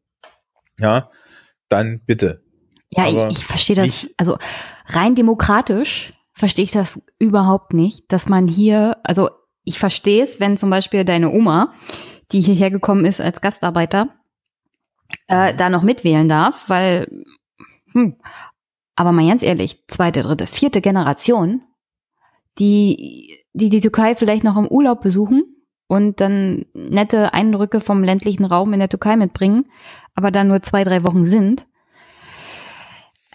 ich, also ich, ich habe sehr große Bauchschmerzen, wenn eine Person mit seiner Wahl in zwei verschiedenen Ländern Einfluss hat. Ja, äh, also äh, hast du, es gab ja diese Dinger, ne? Ich weiß nicht, ob du mir das gezeigt hast, mit wo, wo, wo an irgendwelchen Botschaften die AKP-Leute dann irgendwie Goodiebags verteilt haben oder Ja, so. das habe ich dir geschickt. Und das ja. ist ja das ist ja schon eine ganz andere Nummer noch. Das ist Wahlbeeinflussung. Also sowas geht gar nicht auf deutschem Grund und Boden. Ich meine, okay. Ja, ja war aber nicht auf deutschem Grund und Boden. Ja, äh, ja, die, die waren jetzt nicht deutscher Grund und Boden, aber es gibt die Tatsache, dass das möglich ist und das ermöglicht alleine, dass das vorkommt, diese Art ja, von Wahlzulassung im Ausland?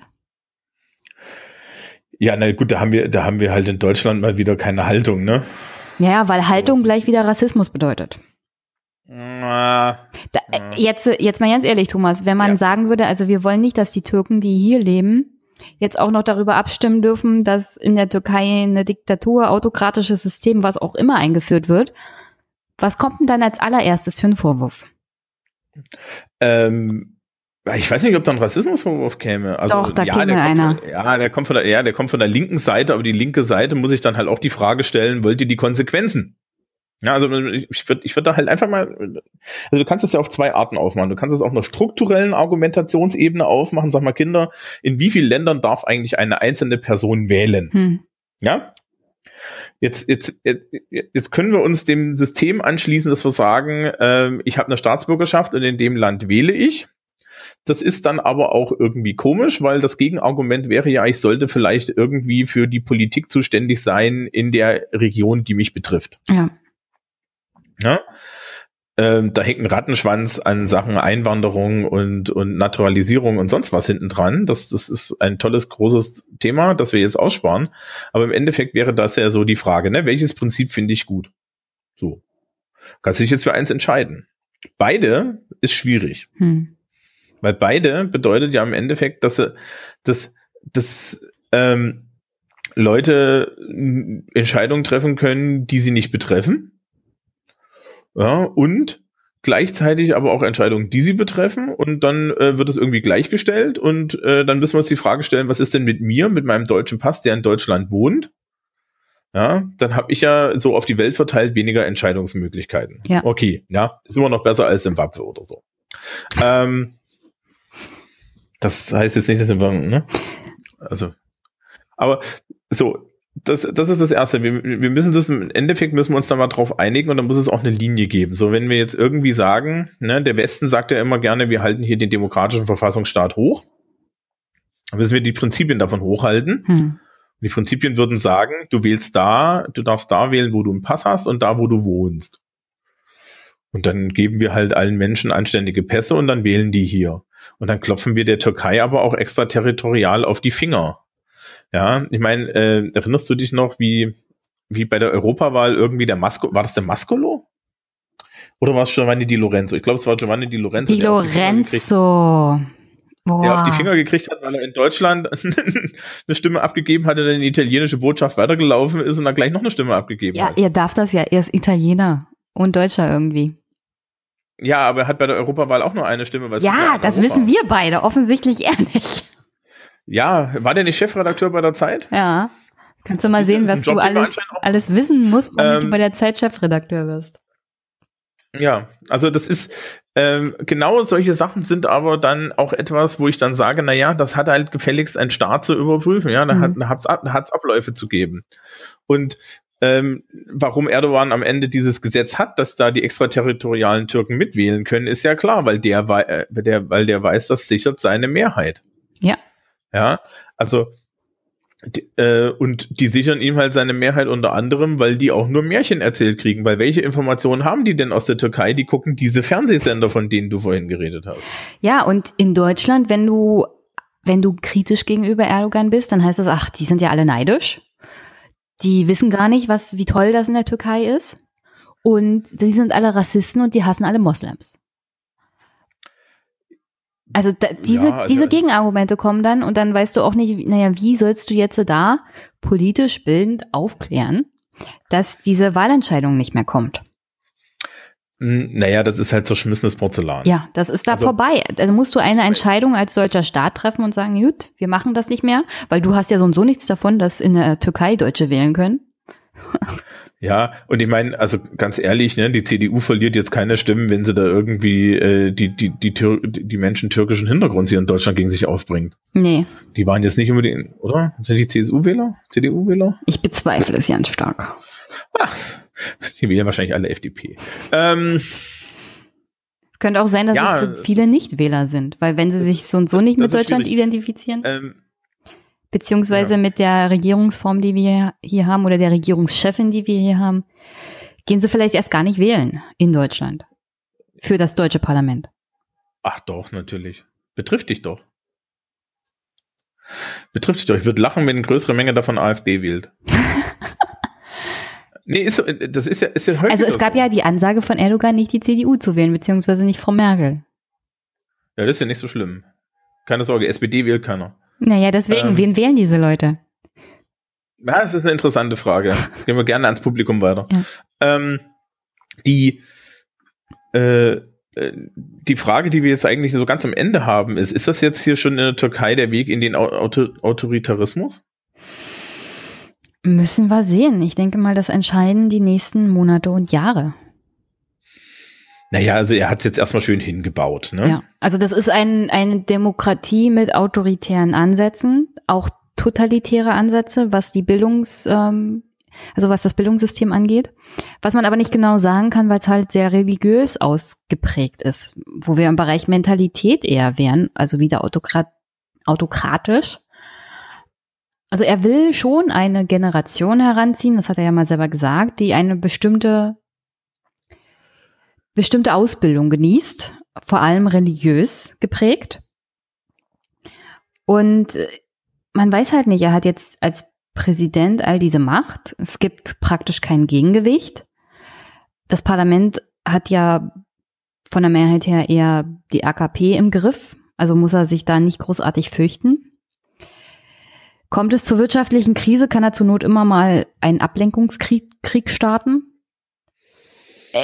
Es ist halt jetzt auch schwer zu sagen, weil auf der anderen Seite ist da noch dieser, also diese, sagen wir mal, 48 Prozent Bevölkerung in der Türkei, die nicht für ihn gestimmt haben. Mhm. Und ich meine, es gibt ja einen Grund, warum der Insche gesagt hat, gut, er hat die Mehrheit, wir akzeptieren das, das ist das demokratische Verfahren. Es waren 90 Prozent der Bevölkerung wählen. Ich glaube, die türkische Bevölkerung in der Türkei wird sich nicht gerne, dass dieses freiheitlich-liberale komplett aus der Hand nehmen lassen. Dazu ist die Zivilgesellschaft mittlerweile viel zu, viel zu stark ausgeprägt und hat auch ein viel zu großes Selbstbewusstsein, um sich alles gefallen zu lassen. Es ist ja auch eine interessante Frage. Ne? Sie haben jetzt im Endeffekt schon den, den aus unserer Sicht eher so fast rechtsaußen Kandidaten. Hm. Ja? Das ist, also die Zusammenstellung, wenn man sich so diese Parteienaufstellung anguckt, die ist ja so ein bisschen ähnlich. Es gibt da auch noch so, so richtige, ganz rechts außen Spacken, ne? so mhm. Ultranationalisten und so. Die haben, die sind aber, glaube ich, nicht mehrheitsfähig. So. Ähm, was passiert denn jetzt, wenn die Wirtschaft einbricht? Ja, was, also, was passiert jetzt, wenn, wenn, wenn, wenn Erdogan die Wirtschaft unterm Hintern wegbricht? Dann ähm, werden die Leute natürlich gerade gerade in den Bereichen, wo er gewählt wurde, weil das sind die Bereiche, die es zuerst erwischt, mhm. am meisten von ihm enttäuscht sein. Ich meine, das ist ja genau dasselbe Problem, vor dem Trump auch in den USA steht. Ja, aber bei, bei Erdogan ist das so, das sind so und so Leute, die ihn nicht gewählt haben, deswegen ist ihm das rechtlich egal. Nee, nee, nee, nee, ich meine tatsächlich die in der Mitte des Landes. Ach so. Ja, ja, klar, die haben ja die größten Vorteile von seinen, die haben ja die größten ah, Vorteile, kein, da macht er ja, ja, die ganzen. Wenn er kein Geld mehr hat, um die Vorteile für diese Wählerschaft zu besichern. Richtig, aber das Problem ist halt auch, ähm, äh, dort, dort investiert er ja, ja, also dort investiert er und mhm. äh, äh, deswegen finden die ihn ja alle gut. Also das muss man ihm ja lassen. Das macht er ja tatsächlich. Das Problem ist an der Geschichte, äh, diese Investitionen sind alle auf Pump gekauft. Und dafür braucht er halt eine laufende Wirtschaft. Und wenn die Wirtschaft dann jetzt irgendwie anfängt zu stottern, ja, dann hast du halt ein Problem. Ja. Ja, und es ist, die, wir haben vorhin über die Staatsverschuldung geredet. Das ist halt in, äh, äh, da muss jetzt im Endeffekt nur irgendwie die instabile Weltpolitik noch ein bisschen, also gerade die instabile Weltwirtschaftspolitik noch ein bisschen instabiler werden. Ja, da muss nur irgendwas, da muss nur irgendwas schiefgehen. Ja, ähm, und dann wird's halt schwierig. Ja, also wenn da der Abschwung kommt und Abschwünge kommen ja irgendwann immer, dann ähm, wen, wen wählen die dann? Ja? ja, aber die Frage ist, wie reagiert Erdogan darauf, wenn die Leute anfangen zu demonstrieren oder sich zu beschweren? Naja, wie, wie reagieren solche Leute darauf? Ähm, die er, er, er wird darauf ja, daran, daran messe ich den Grad des, der Entwicklung dieses Systems. Wie die Leute dann ja. handeln, ist ja ziemlich klar eigentlich. Also, dass, dass sie das nicht, äh, dass sie das nicht gut finden werden, dass sie andere Wahlentscheidungen treffen werden, glaube ich auch. Aber die Frage ist ja, solche Regime halten sich ja dann an der Macht, wenn, hm, auf, auf andere Art und Weise. Ja, ähm, und nimmt na, er das dann hin, dass er abgewählt wird oder nicht? Die, was wir ganz vorhin beim Wirtschaft, bei diesem, bei diesem Verfassungskreislauf ähm, hatten, da gibt's ein kleines Detail, worüber äh, äh, worüber wir dann noch noch noch noch schnell reden müssen, nämlich wie denn eigentlich diese Verfassungen wechseln. ja. Immer ganz da friedlich. Gibt es ja immer zwei. Genau, gibt es zwei Möglichkeiten. Möglichkeit eins ähm, ist so Transformationen, so, so friedliche Transformationen von innen. Das ist relativ selten. Möglichkeit zwei ist es eher so mh, hm, die traditionelle Variante mit dem Messer. Ja? Die zu 99,9 Prozent vorkommt. Würde ich jetzt nicht, ich würde jetzt nicht sagen. Ja, aber ich übertreibe immer ein bisschen. Ich also wir haben doch Beispiele, wir haben doch Beispiele für, für gute, äh, äh, für gute friedliche Transformationen, ja, aber äh, es ist. Die sind in der Minderheit, sagen wir es mal so. Genau, die sind in der Minderheit und da muss im Endeffekt muss sehr viel vorher funktionieren. Ja, also mhm. ähm, du brauchst im Endeffekt eine demokratische Tradition, du brauchst, du brauchst Politiker, die das laufen lassen und so weiter. Ja, ansonsten ähm, ist halt die interessante Frage dann in der Türkei, was macht die Armee? Ja, ähm, und dann kann es halt durchaus passieren, dass da erstmal wieder irgendwie mit, mit dem Armee durchläuft. Ne? Das ist die Wahrscheinlich ist ja die Wahrscheinlichkeit, die am höchsten ist. Also sprich, die Bevölkerung es gibt irgendwann Aufstände, dann gibt es irgendwann, äh, werden diese Aufstände niedergeschlagen und dann ist es eine Frage, äh, an welchem Moment die Armee sagt, also den stützen wir auch nicht mehr. Ne? Mhm. Und es ist nicht, also da ist halt die Frage, wie sehr Erdogan die auch gleichgeschaltet hat, jetzt mit diesen ganzen Säuberungen, die er da durchgeführt hat oder nicht. Ja, und wie, wie viele von denen sagen, wir schießen nicht auf die eigenen Leute, weil das ist ja immer das größte Problem weil so, so Sachen, wenn du die mit der Armee niederschlagen lässt, kann es dir halt passieren, dass die Armee dann irgendwann Nein sagt. Und dann hast du ein Problem, ja, weil es sind auch nur Leute. Und das bleibt alles noch zu erwarten. Ne? Also wir malen ja jetzt schon wieder die Teufel an die Wand. Ja, ich sehe das erstmal abwarten, abwarten. Ja, naja, das, also. Du kannst es ja auch nicht verhindern. Ich meine. Ich, ich fand ja, ich fand ja jetzt auch so diese, diese, diese, diese Hoffnung, ja, jetzt ist da diese Wahl und jetzt könnte der verlieren mhm. und so. Mhm. Ähm, wir, wir gucken da immer mit so einer, mit so einer westeuropäischen Brille drauf, ja. Es ist, doch, es ist doch jetzt erstmal die Frage, ob das für das Land jetzt erstmal alles so schlecht ist. Ja? Wie gesagt, so ein, so ein, so ein ordentlicher, so ein, so ein ordentlicher Diktator, der ist halt praktisch. Da ist Ordnung, Verlässlichkeit, ja. Das klingt so zynisch, aber. Ja, du kennst die Regeln, wenn du dich an die Regeln hältst, passiert dir nichts. Ja, meine Güte. Also, also, also so, ja. so wie wir Ossi-Kinder also, wissen ja genau, auch. Also, pff.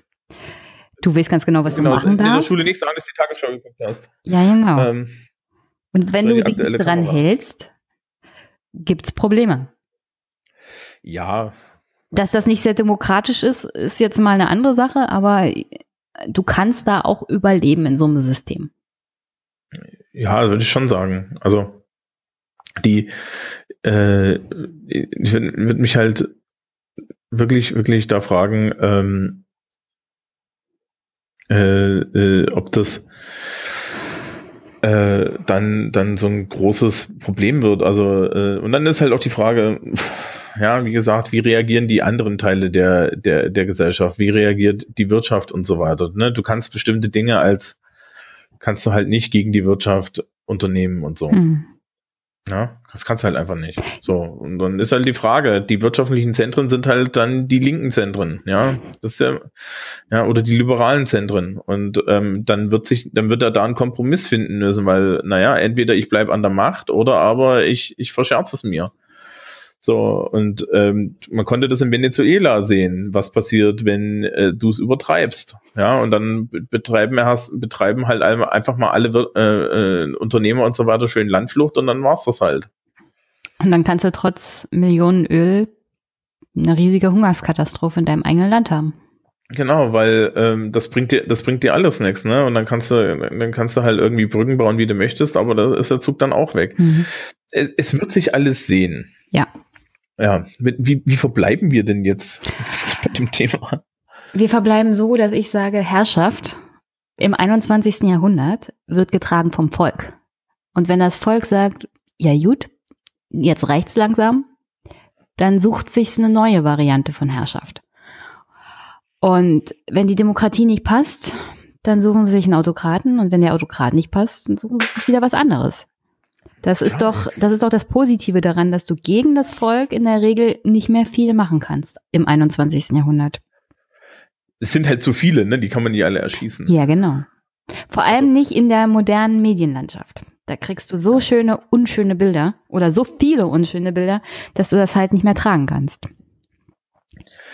Ja, also ähm, es ist auch die, es ist auch die Frage, ob jetzt diese, diese, dieser Trend, ja, zu, zu starken Figuren in Regierungspositionen, ähm, wann die Leute merken, dass vielleicht äh, die Strategie, diese, die, dieses Problem zu lösen, eher was mit, mit den Ideologien zu tun hat. Hm. Ja, also, das muss ich mal, das muss ich mal überlegen, naja, ja, wir haben jetzt diese ganze Zeit irgendwie diesen Neoliberalismus gemacht und so und das hat nicht funktioniert. Und ich meine, den, den, du siehst es jetzt schon in Europa, ne? Wir haben jetzt äh, überall, gerade in den südlichen europäischen Ländern, entweder irgendwelche glatt linken Regierungen oder, oder Regierungen mit linkem Anstrich.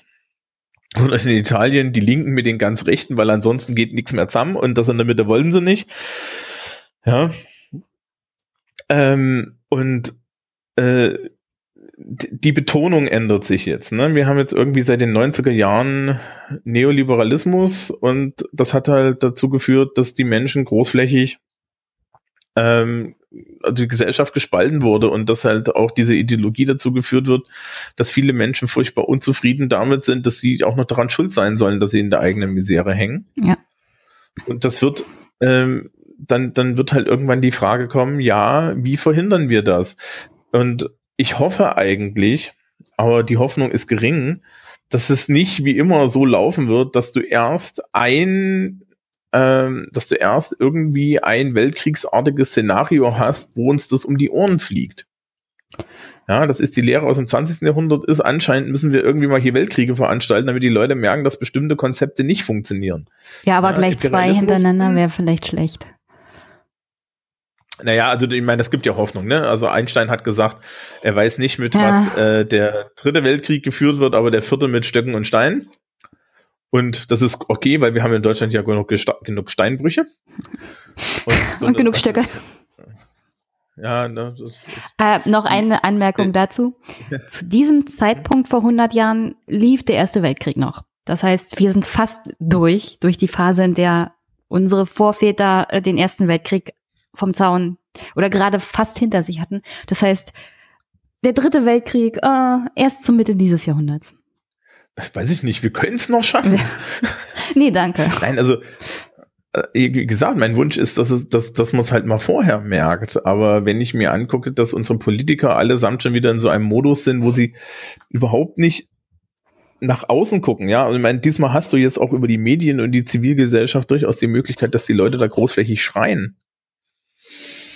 Ja, also es, man hätte, man könnte es ja merken. Es ist nicht wie 1930, wo man sagt, naja, die haben halt die richtige Zeitung nicht gelesen oder so, ja, sondern ähm, man könnte es ja, man, man könnte es ja merken. Ähm, es gibt ja genug wirklich Nachrichten und so und und das ist selbst im öffentlich-rechtlichen Bereich, die jetzt dann doch immer noch so die sind, die am wenigsten sagen. Ja, das geht alles. Ähm, das ist eigentlich schade.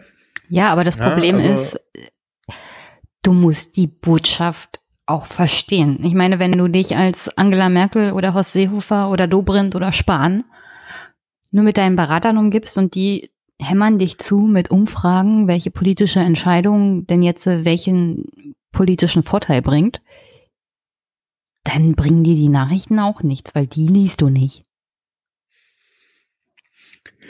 Naja, die Frage ist ja halt, ne, machst du, machst du jetzt Politik für die Bevölkerung? Oder, naja, Politik macht ja eigentlich keiner mehr, ne? Ich habe mal gelernt, Politik ist konfliktlösendes Handeln in Gesellschaft. Wann haben wir das das letzte Mal ja. gemacht? Ähm, wie wir gerade, aber. Also ähm, wir als, als Bevölkerung, so als Staat, als Regierung, als hm. Demokratie. Ich glaube, Angela Merkel macht das die ganze Zeit. Allerdings macht Angela Merkel etwas, ich fühle mich gerade erinnert an so eine Situation, die ich mal vor ein paar Jahren hatte. In, da hatte ich eine, eine Oberbürgermeisterin zu Besuch in einer Sozialkundestunde. Und die hatte so einen wunderschönen Spruch und die meinte so, ja, in dem sie meinte, ja, sie kommt ja aus der Verwaltung. Hm. Und sie hat dann mal gelernt, dass man sehr viele Probleme, die politisch sind, auf der Ver Verwaltungsebene lösen kann. Ich glaube, das ist Angela Merkel.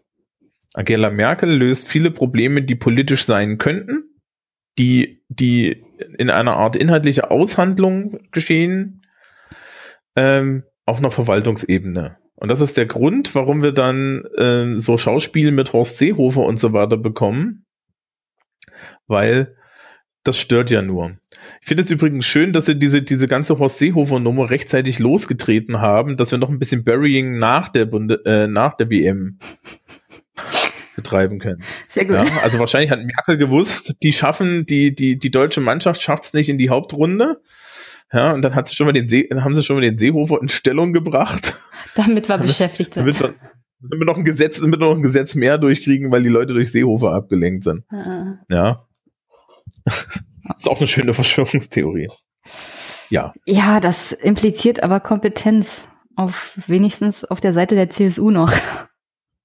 Und Seehofer sehe ich da nicht so. Ich glaube, Dobrindt ist eher so der Typ für Verschwörungstheorien. Ihr macht, ähm, ihr, ihr, ihr macht alle den Fehler, die zu unterschätzen. Ich unterschätze Dobrindt auf keinen Fall.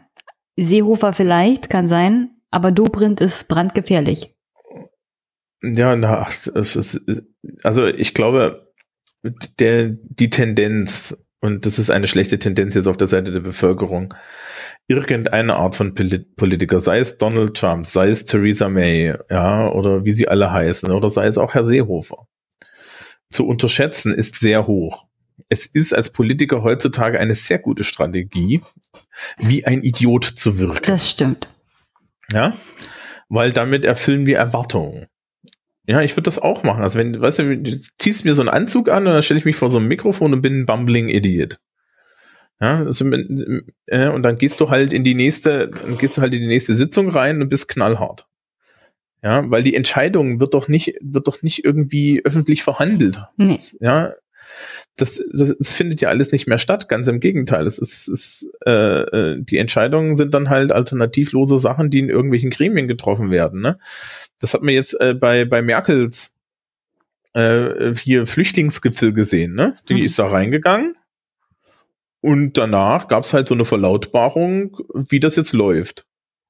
Nee, also mein Problem ja. ist ja, ich glaube schon, dass die alle sehr viel auf dem Kasten haben. Ich meine, ich weiß nicht genau, wie viel Trump auf dem Kasten hat.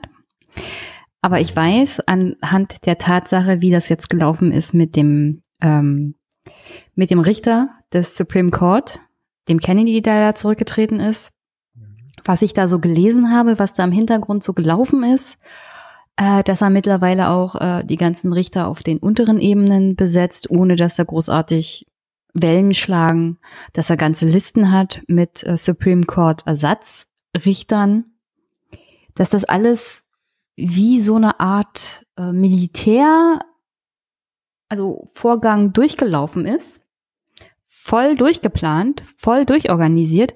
Ich glaube, also wenigstens sein Team, das er hat in diesen Bereichen, ist gut, gut vorbereitet und setzt einfach mal um. Und deswegen, es fällt leicht, jemanden wie Trump zu unterschätzen, weil es halt so eine Figur in einem Amt, das wir total ablehnen. Also die Figur in diesem Amt lehnen wir halt ab. Aber dass da mehr dahinter steckt als nur die Figur und dass er da ja nicht irgendwie hingekommen ist, sondern auch durch strategische Planung und Durchziehen, das vergisst man immer ganz leicht. Ich kann mir halt nicht vorstellen, dass Merkel und Seehofer sich zusammensetzen und sagen, also wir planen jetzt durch, wir machen hier mal ein bisschen Theaterfestspiele. Und du hast die Rolle, ich habe die Rolle und dann ziehen wir das mal durch, damit wir die politische Haltung in einer Art und Weise in Europa umsteuern, die wir vor drei Jahren noch nicht gedacht hätten. Ich kann mir das halt schwer vorstellen. Ich kann mir aber vorstellen, dass es im Bereich des Möglichen ist. Also, naja, es, äh, es, es geht da, glaube ich, auch darum, ähm, äh, diese, diese verfehlte, diese, diese verfehlte Sicht irgendwie zu bestätigen, dass wir jetzt auf der rechten Seite da den Leuten ins Wasser abgraben. Ja, was nicht funktionieren wird. Im Übrigen, ja. ne? ich weiß gar, ich weiß gar nicht, ich weiß gar nicht, wo das kam, dass es jetzt hieß, ja, dann, dann muss doch die AfD nur noch in, in Bayern plakatieren, ja, wählt das Original. Das haben sie bei der letzten Bundestagswahl schon gemacht. Hm. An den Plakaten bin ich selber vorbeigefahren. Hier, da, in Bamberg. Ja? Hm. Also das ist, ist vorbei. Aber ähm, die, ich, ich glaube, dass, äh, äh, dass die dieses, dieses Spiel, was da Merkel und Seehofer machen, auch ein großes, äh, äh, auch das Ziel hat, äh, jetzt mal dieses, dieses Flüchtlingsthema zu verbrennen. Ja? Ja, aber ich glaube nicht, dass Weil sie damit wissen, ankommen werden. Also so, wie sie es jetzt machen. Ja, nee, da, darum geht's gar nicht. Darum geht's gar nicht. Sondern ähm, wenn ich jetzt, wenn du jetzt wahlstrategisch denkst, ja. die AfD hat nur ein Thema. Asyl. Ne? Einwanderung. Richtig. Asyl, Einwanderung. Den Rest haben sie bis heute nicht hingekriegt. Wenn man Herrn Gauland zur Sozialpolitik fragt, äh, weiß ich nicht, ne? Also Herr Meuthen hat gesagt, ja, äh, alle Leute sollen sich privat versichern, wir müssen die gesetzliche Rente abschaffen. Das ist schön. Herr Meuthen, dem Herrn Meuthen schicken wir auch mal ein Grundgesetz, oder? Ähm, nee, die Medien sollen das bitte verbreiten. Macht damit Werbung. Die AfD will die gesetzliche Rente abschaffen. Jeder soll für sich selbst sorgen damit mal Werbung machen, bitte. Ja, naja, das ist hier das ist Beatrix von Storch und so, ja. Also man, ich, ich muss ja immer, muss ja immer lachen, wenn du dann siehst, dass welche Position Alice Weidel vertritt und welches Privatleben sie hat, ja. Mhm. Also, ähm, also das ist immer schon super, aber die äh, äh, denen, denen halt im Endeffekt dieses, dieses große Thema abzugraben. Ja? ja. Und das ist jetzt im Endeffekt das ist ja das, was, was Horsti da zusammen mit Angela macht. Ne? Wir unterstellen denen jetzt mal, dass da Collusion herrscht. Ja, so. Ähm, ich meine, der, der, Horst ist ja, ist ja, ist ja prädestiniert im Endeffekt da, die, die, die, die, die Wildsau zu spielen, weil das ist ja immer die CSU-Rolle. Mhm. So, jetzt ist Angela Merkel angekommen, die ist auf einmal unter Druck von Horst Seehofer, die mögen sich ja eh nicht. ja, und ähm, und deswegen macht sie jetzt da diese, diese Kompromisse. Und diese Kompromisse sind tatsächlich harter, harter Scheiß, ja. Also das ist dann der Nebeneffekt.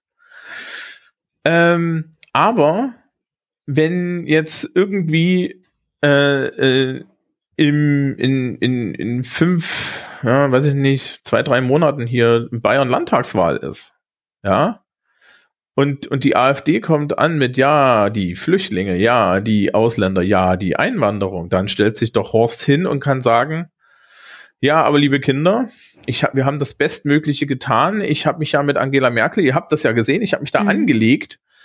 Ja, also, also mehr geht halt nicht. Ja, und ich habe schon das Optimum für euch rausgeholt. Und dann nimmt er ihnen natürlich den Wind aus den Segeln. Ja, mhm. das ist die Idee dahinter. Ob das funktioniert, ist eine andere Geschichte, ja, äh, weil so blöd ist dann auch der durchschnittliche AfD-Wähler nicht. Also die Aber Idee an sich ist ja gut. Das Konzept haben sie ja schon öfters mal bei anderen Themen auch angewandt. Das hat in der Regel ganz gut funktioniert. Ich glaube, nur diesmal wird es nicht funktionieren, weil die AfD hat dieses Einwanderungs-Asyl-Thema, das stimmt. Aber ich glaube, die Leute, selbst wenn sie sich nicht ganz bewusst darüber sind, wählen die AfD nicht nur deswegen, sondern weil sie ein tiefes Misstrauen gegenüber den etablierten Parteien haben, grundsätzlich Probleme zu lösen. Und ich glaube, das Thema Einwanderung ist da nur ein, also der Tropfen sozusagen. Und ich glaube, also jetzt aus meiner Warte, das hat mich ja dazu gebracht, zum Beispiel auch bei der AfD zu sein du hast so das Gefühl, also sie lösen die grundsätzlichen Probleme beim Thema Rente, Bildung, Digitalisierung, Infrastruktur, sie lösen sie einfach nicht. Und du kannst das Thema Asyl nehmen, aber es ist halt nur so ein vorgeschobenes Thema. Und der, der Grund, AfD zu wählen, liegt halt tiefer. Selbst wenn sich manche Wähler vielleicht gar nicht darüber bewusst sind oder wenn manche auch, es gibt einen großen Teil Rassisten, das denke ich mal ganz stark. Aber so diese Protestwähler, das, da ist halt mehr dahinter, glaube ich. Hm, was hier für Bayern würde ich sagen. Ja, das Bayern ist jetzt ein anderer, das ist ein spezieller Ja, Fall. aber das, es geht ja so ein bisschen um die Landtagswahl, okay. ne? Und hier in Bayern würd, würde ich sagen, ähm, es wird der Zeitpunkt kommen. Hm. Und der kommt dann erst viel, viel später. Und das ist dann der Ball vom Söder. Es wird der Zeitpunkt kommen, wo Söder sich hinstellt und ähm, sagt, hier in Bayern ist doch alles gut. Und das liegt an der CSU, mhm. weil es kann nur an der CSU liegen. und damit hat sich das. Und damit kriegt er seine Mehrheit. Ja? Ich hoffe, das kommt bald. naja, guck, naja, guck, die, ähm, diese Flüchtlingsnummer läuft jetzt noch ein bisschen durch. Mhm. Ne? Das ist jetzt noch, weiß ich nicht, äh, News Cycle nächste Woche noch, ja. Ja, dann ist Parlamentspause, Sommerpause, dann geht der Wahlkampf richtig. richtig los und dann wird sich die CSU auf andere Themen stürzen. Genau, und die CSU wird hier lokal überhaupt nicht mit diesem Thema arbeiten. Die werden selbst hier in Bamberg, wo wir die Aufnahme- und Abschiebeeinrichtung Oberfranken haben, ja, wird das einfach mal großflächig kein Thema sein außer dass die CSU irgendwie auf Kommunalebene versprechen würde, wir gucken für mehr Sicherheit, ja, oder sowas. Ja. Aber das wird hier schlicht und ergreifend kein Thema sein. Ich kann dir allerdings auch verraten, vom Straßenwahlkampf zu Landtagswahlen hier in Bayern, ähm, politische Unterhaltung inhaltlicher Natur kannst du an einem CSU-Wahlstand nicht führen. Die reden die übrigens nicht mit mir, die geben mir immer einen Luftballon und einen Bonbon. Wissen die, es steht, steht auf deiner Stirn Linker? Ich, ich weiß nicht, ob du mal gesehen hast, was für Klamotten ich normalerweise trage, aber ja. nee, ich kenne ich kenn ähm, bloß das Emoji da bei deinem Twitter-Feed und da, daraus ist es schwer, was zu erkennen. Das, ja, es ist schlimmer. Ähm, äh, ähm, das, das, ich verrate dir später, wo man ein Bild findet. ähm, ja, nee, also, also es ist relativ klar, ja. Und ähm, generell machen die halt, machen die halt ein Wohlfühl und mir sein mir und hier äh, läuft doch alles Wahlkampf. Und das Hässliche ist, es ist ja vollkommen richtig. Ja, das ist also ein guter Wahlkampf ja für Bayern. Das ist der richtige ja, genau. Wahlkampf und, für Bayern. Und, und das Flüchtlingsthema ist dann abgeschnitten und dann steht bei uns halt dieser Schluck von AfD auf der Straße. Ja, und dann kommen die halt, ja, und äh, wirklich, wirklich, ich glaube, das Ziel ist, und das kriegen sie im Zweifel sogar hin, dass dann die AfD da steht und von, von wegen, ja, aber wir müssen doch jetzt was gegen die Einwanderung tun und dass der durchschnittliche Bayer vorbeiläuft und so, aber der Seehofer hat doch schon alles getan. Ja, der wollte ja mehr tun, aber die Merkel hat ihn aufgehalten. Ja, genau. Die Bayern so, müssen sich verteidigen gegen die böse Ossi. Merkel. Ja, ja, das so und so. Ja. Das so und so. Ähm, also, weiß ich nicht. Das wird noch ganz interessant, aber äh, die, die absolute Mehrheit von, von Markus Söder, die ist wahrscheinlicher, als sie das alle wahrhaben möchten. Ja, ich sag da immer, es wird nicht so heiß gegessen, wie es gekocht wird. Mal abwarten, ja. wie es läuft. Gut. Es könnte sein, dass die CSU die absolute Mehrheit verliert, muss aber nicht. Ich meine, die CSU stand, bevor Seehofer damals den Laden übernommen hat, auch schlechter. Und dann bei der Landtagswahl, schwupp, absolute Mehrheit. Also, pff. Naja, ganz ehrlich, wenn du hier in Bayern zum Wahlzettel stehst und dann guckst, welche Option du hast, hey, du. Ich ne? kenne das also, nicht, ich kann mich da nicht hineinversetzen.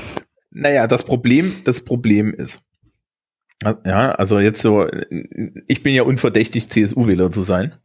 Äh, kann dir aber verraten, dass wir letztes Jahr als Beamte allesamt 500 Euro Sonderzahlungen bekommen haben oh. von einem Finanzminister mit dem Namen Markus Söder. Oh. Und ich fühlte mich überhaupt nicht bestochen. Aber, Nein. Äh, ich meine, dann würde ich meinen äh, Finanzminister auch wählen. Nee. Nicht für 500, Herr Na, Du hast ja auch eine ganz andere Einkommensklasse. Hä? Lehrer, Herr Lehrer. Hä? Es, es, es, ich bin Finanzbeamtin in, äh, in Brandenburg und du bist Lehrer in Bayern. Mhm. Wir überspringen den Part jetzt mal.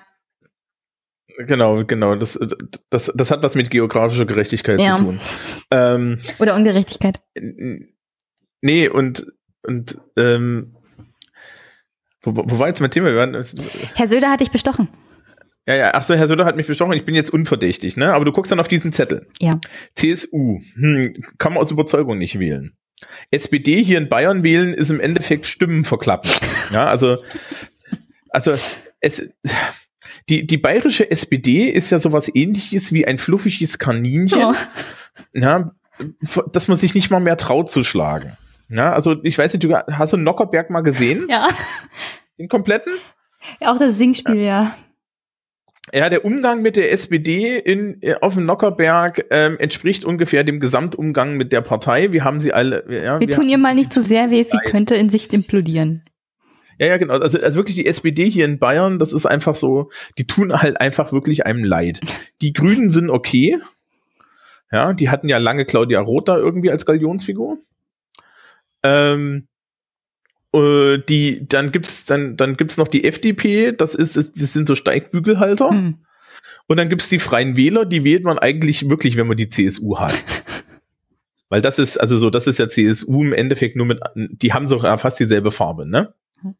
Das einzige Problem ist irgendwie, die, deren Chef ist der Eiwanger und der ist aus Niederbayern und den kann man dann wiederum als fränkischen Überzeugungsgründen schon nicht wählen, weil der kann ja kein Deutsch. Und ähm, ah, jetzt wird's wieder kompliziert. Ja, ja, das, aber nee, und dann, dann hast du da halt die AfD. Und das Problem ist, ich weiß nicht mal, wer hier in der AfD irgendwie ja, der Spitzenkandidat es gibt ist keinen. so. Äh, die AfD konnte sich nicht einigen in Bayern auf einen Spitzenkandidaten, weswegen die Bezirksvorsitzenden alle sozusagen Spitzenkandidaten sind. Ich weiß nicht, wer bei uns der Bezirksvorsitzende ist. Das letzte Mal, als ich mit denen auf der Straße geredet habe, bin ich nach fünf Minuten gegangen, weil die nicht satisfaktionsfähig waren. Also es gibt keinen Spitzenkandidaten, was schon mal schlecht ist generell für eine Landtagswahl? Ja, weiß ich nicht, ob das schlecht ist. Also du solltest eine Identifikationsfigur haben, egal in welcher Partei. Ich weiß nicht, die SPD hätte ja noch eine Chance. Also hätte, bei der Landtagswahl hätte die SPD genommen, die hätten ja eine Chance, ja, mal irgendwie das hinzukriegen nochmal. Und zwar, wenn sie einen Ude aufstellen. Wer ist das? Das ist der ehemalige Münchner Bürgermeister. Ach, der, der, der kriegt ja nun wieder ein bisschen was auf dem Deckel beim Nockerberg. Ja, ja, das ist aber auch, weil es der Ude ist. Ja. ja. Also das ist, das, das wäre Personenwahlkampf, aber der Ude ist auch ein schlauer Mensch und er hat von vornherein gesagt, er wird niemals zum Ministerpräsidenten antreten. Ja, ich, die, die, die, der Unterton war, sag mal, seid ihr bescheuert, ja. Ich, ich habe hier einen guten Ruf zu verlieren und den werde ich verlieren, wenn ich, wenn ich da antrete. Also das kannst du halt vergessen, ja. Der Markus macht das. Äh, das Einzige, was wirklich eklig ist, wenn, wenn die, wenn sie sich von der AfD einen Steigbügel halten lassen. Kann ich mir nicht wobei, vorstellen. Das kann ich mir auch nicht vorstellen. Ja, also da, da lassen sich eher von freien Wählern einen Steigbügel halten. Hm. Ja, oder von der SPD. Das kann ich mir vorstellen und dann sinkt die SPD wahrscheinlich das nächste Mal unter 5%. Das, äh, Ich übertreibe immer. Ich, nicht vergessen, ich übertreibe immer. die, haben, die haben hier in Bayern doch nur 18. Nee, mittlerweile sind es irgendwie 13. ja, ne, das ist ja, also der Bund, der Bund orientiert sich ja zum Glück jetzt an Bayern. Ja. da können die bayerischen äh, SPD-Mitglieder sagen, was wollt ihr denn? Das kennen wir ja schon seit Jahrzehnten hier. Solche Ergebnisse. Genau, da, da, da kommt dann irgendwie der, der Marget oder so, den Marget, den kenne ich noch, das ist ja der alte SPD-Vorsitzende. Ich, ich stelle ja dann immer auf dem Lockerberg fest, wer da irgendwie neu ist. Ähm, ach so, für die Hörer im Übrigen, wenn ihr das, wenn ihr das nicht kennt, der Nockerberg ist ein, ein, ein, ein satirischer Abklatsch der bayerischen Politiker, die unter Anwesenheit der Politiker stattfindet. Also äh, man, man, man darf sich das gerne mal angucken. So sollte man mit Politik, Politikern umgehen und zwar regelmäßig. Ich habe Ähm. schon öfters mal den Nockerberg empfohlen, in meinem Podcast auch. Vor allem die Folge äh, aus dem Jahr 2016. Da ging es auch um das Aufkommen und Erstarken der AfD. Das war jedenfalls im Singspiel sehr viel Thema. Ich liebe den Nockerberg. Ich finde das toll. Ich wünschte, das hätten wir in allen Ländern für alle Parteien und für alle Landesregierungen. Ja, na, gut, wir haben ja auch diese andere satirische Veranstaltung, ne, den Aschermittwoch. Ähm, na gut, ähm, haben wir jetzt noch irgendwas Wichtiges, bevor wir komplett in Trivia versinken? Nein, ähm, ich wollte ja überhaupt nicht über Bayern und so reden, aber das, das ist jetzt mal genehmigt. Äh, das Thema Das- Türkei hatten wir ja sozusagen abgehakt und wollten bloß noch mal zum Schluss kommen.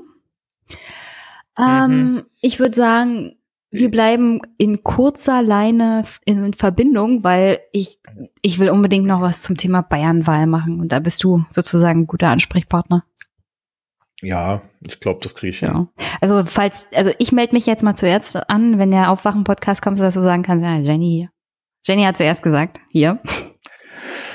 Boah, mal gucken, also mit, da, da geht's ja in nächster Zeit ums englische Königshaus. Yeah.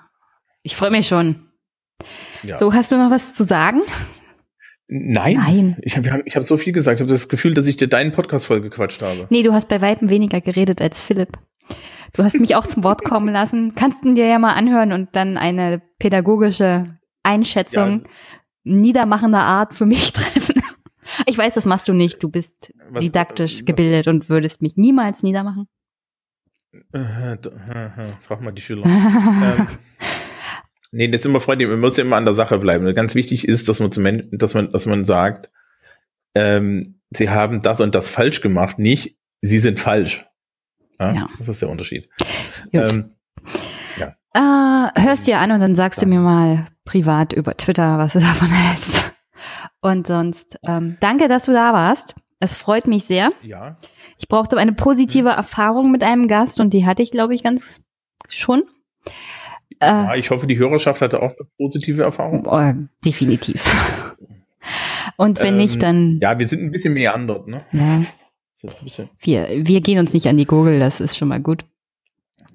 Und sonst, äh, ja, wünsche ich dir einen schönen Tag noch, einen schönen Nachmittag. Sei fleißig im Korrigieren der Arbeiten deiner Schüler. Äh, ich weiß nicht mehr, ob ich das heute noch fertig mache. Okay, tschüssi. Tschüss.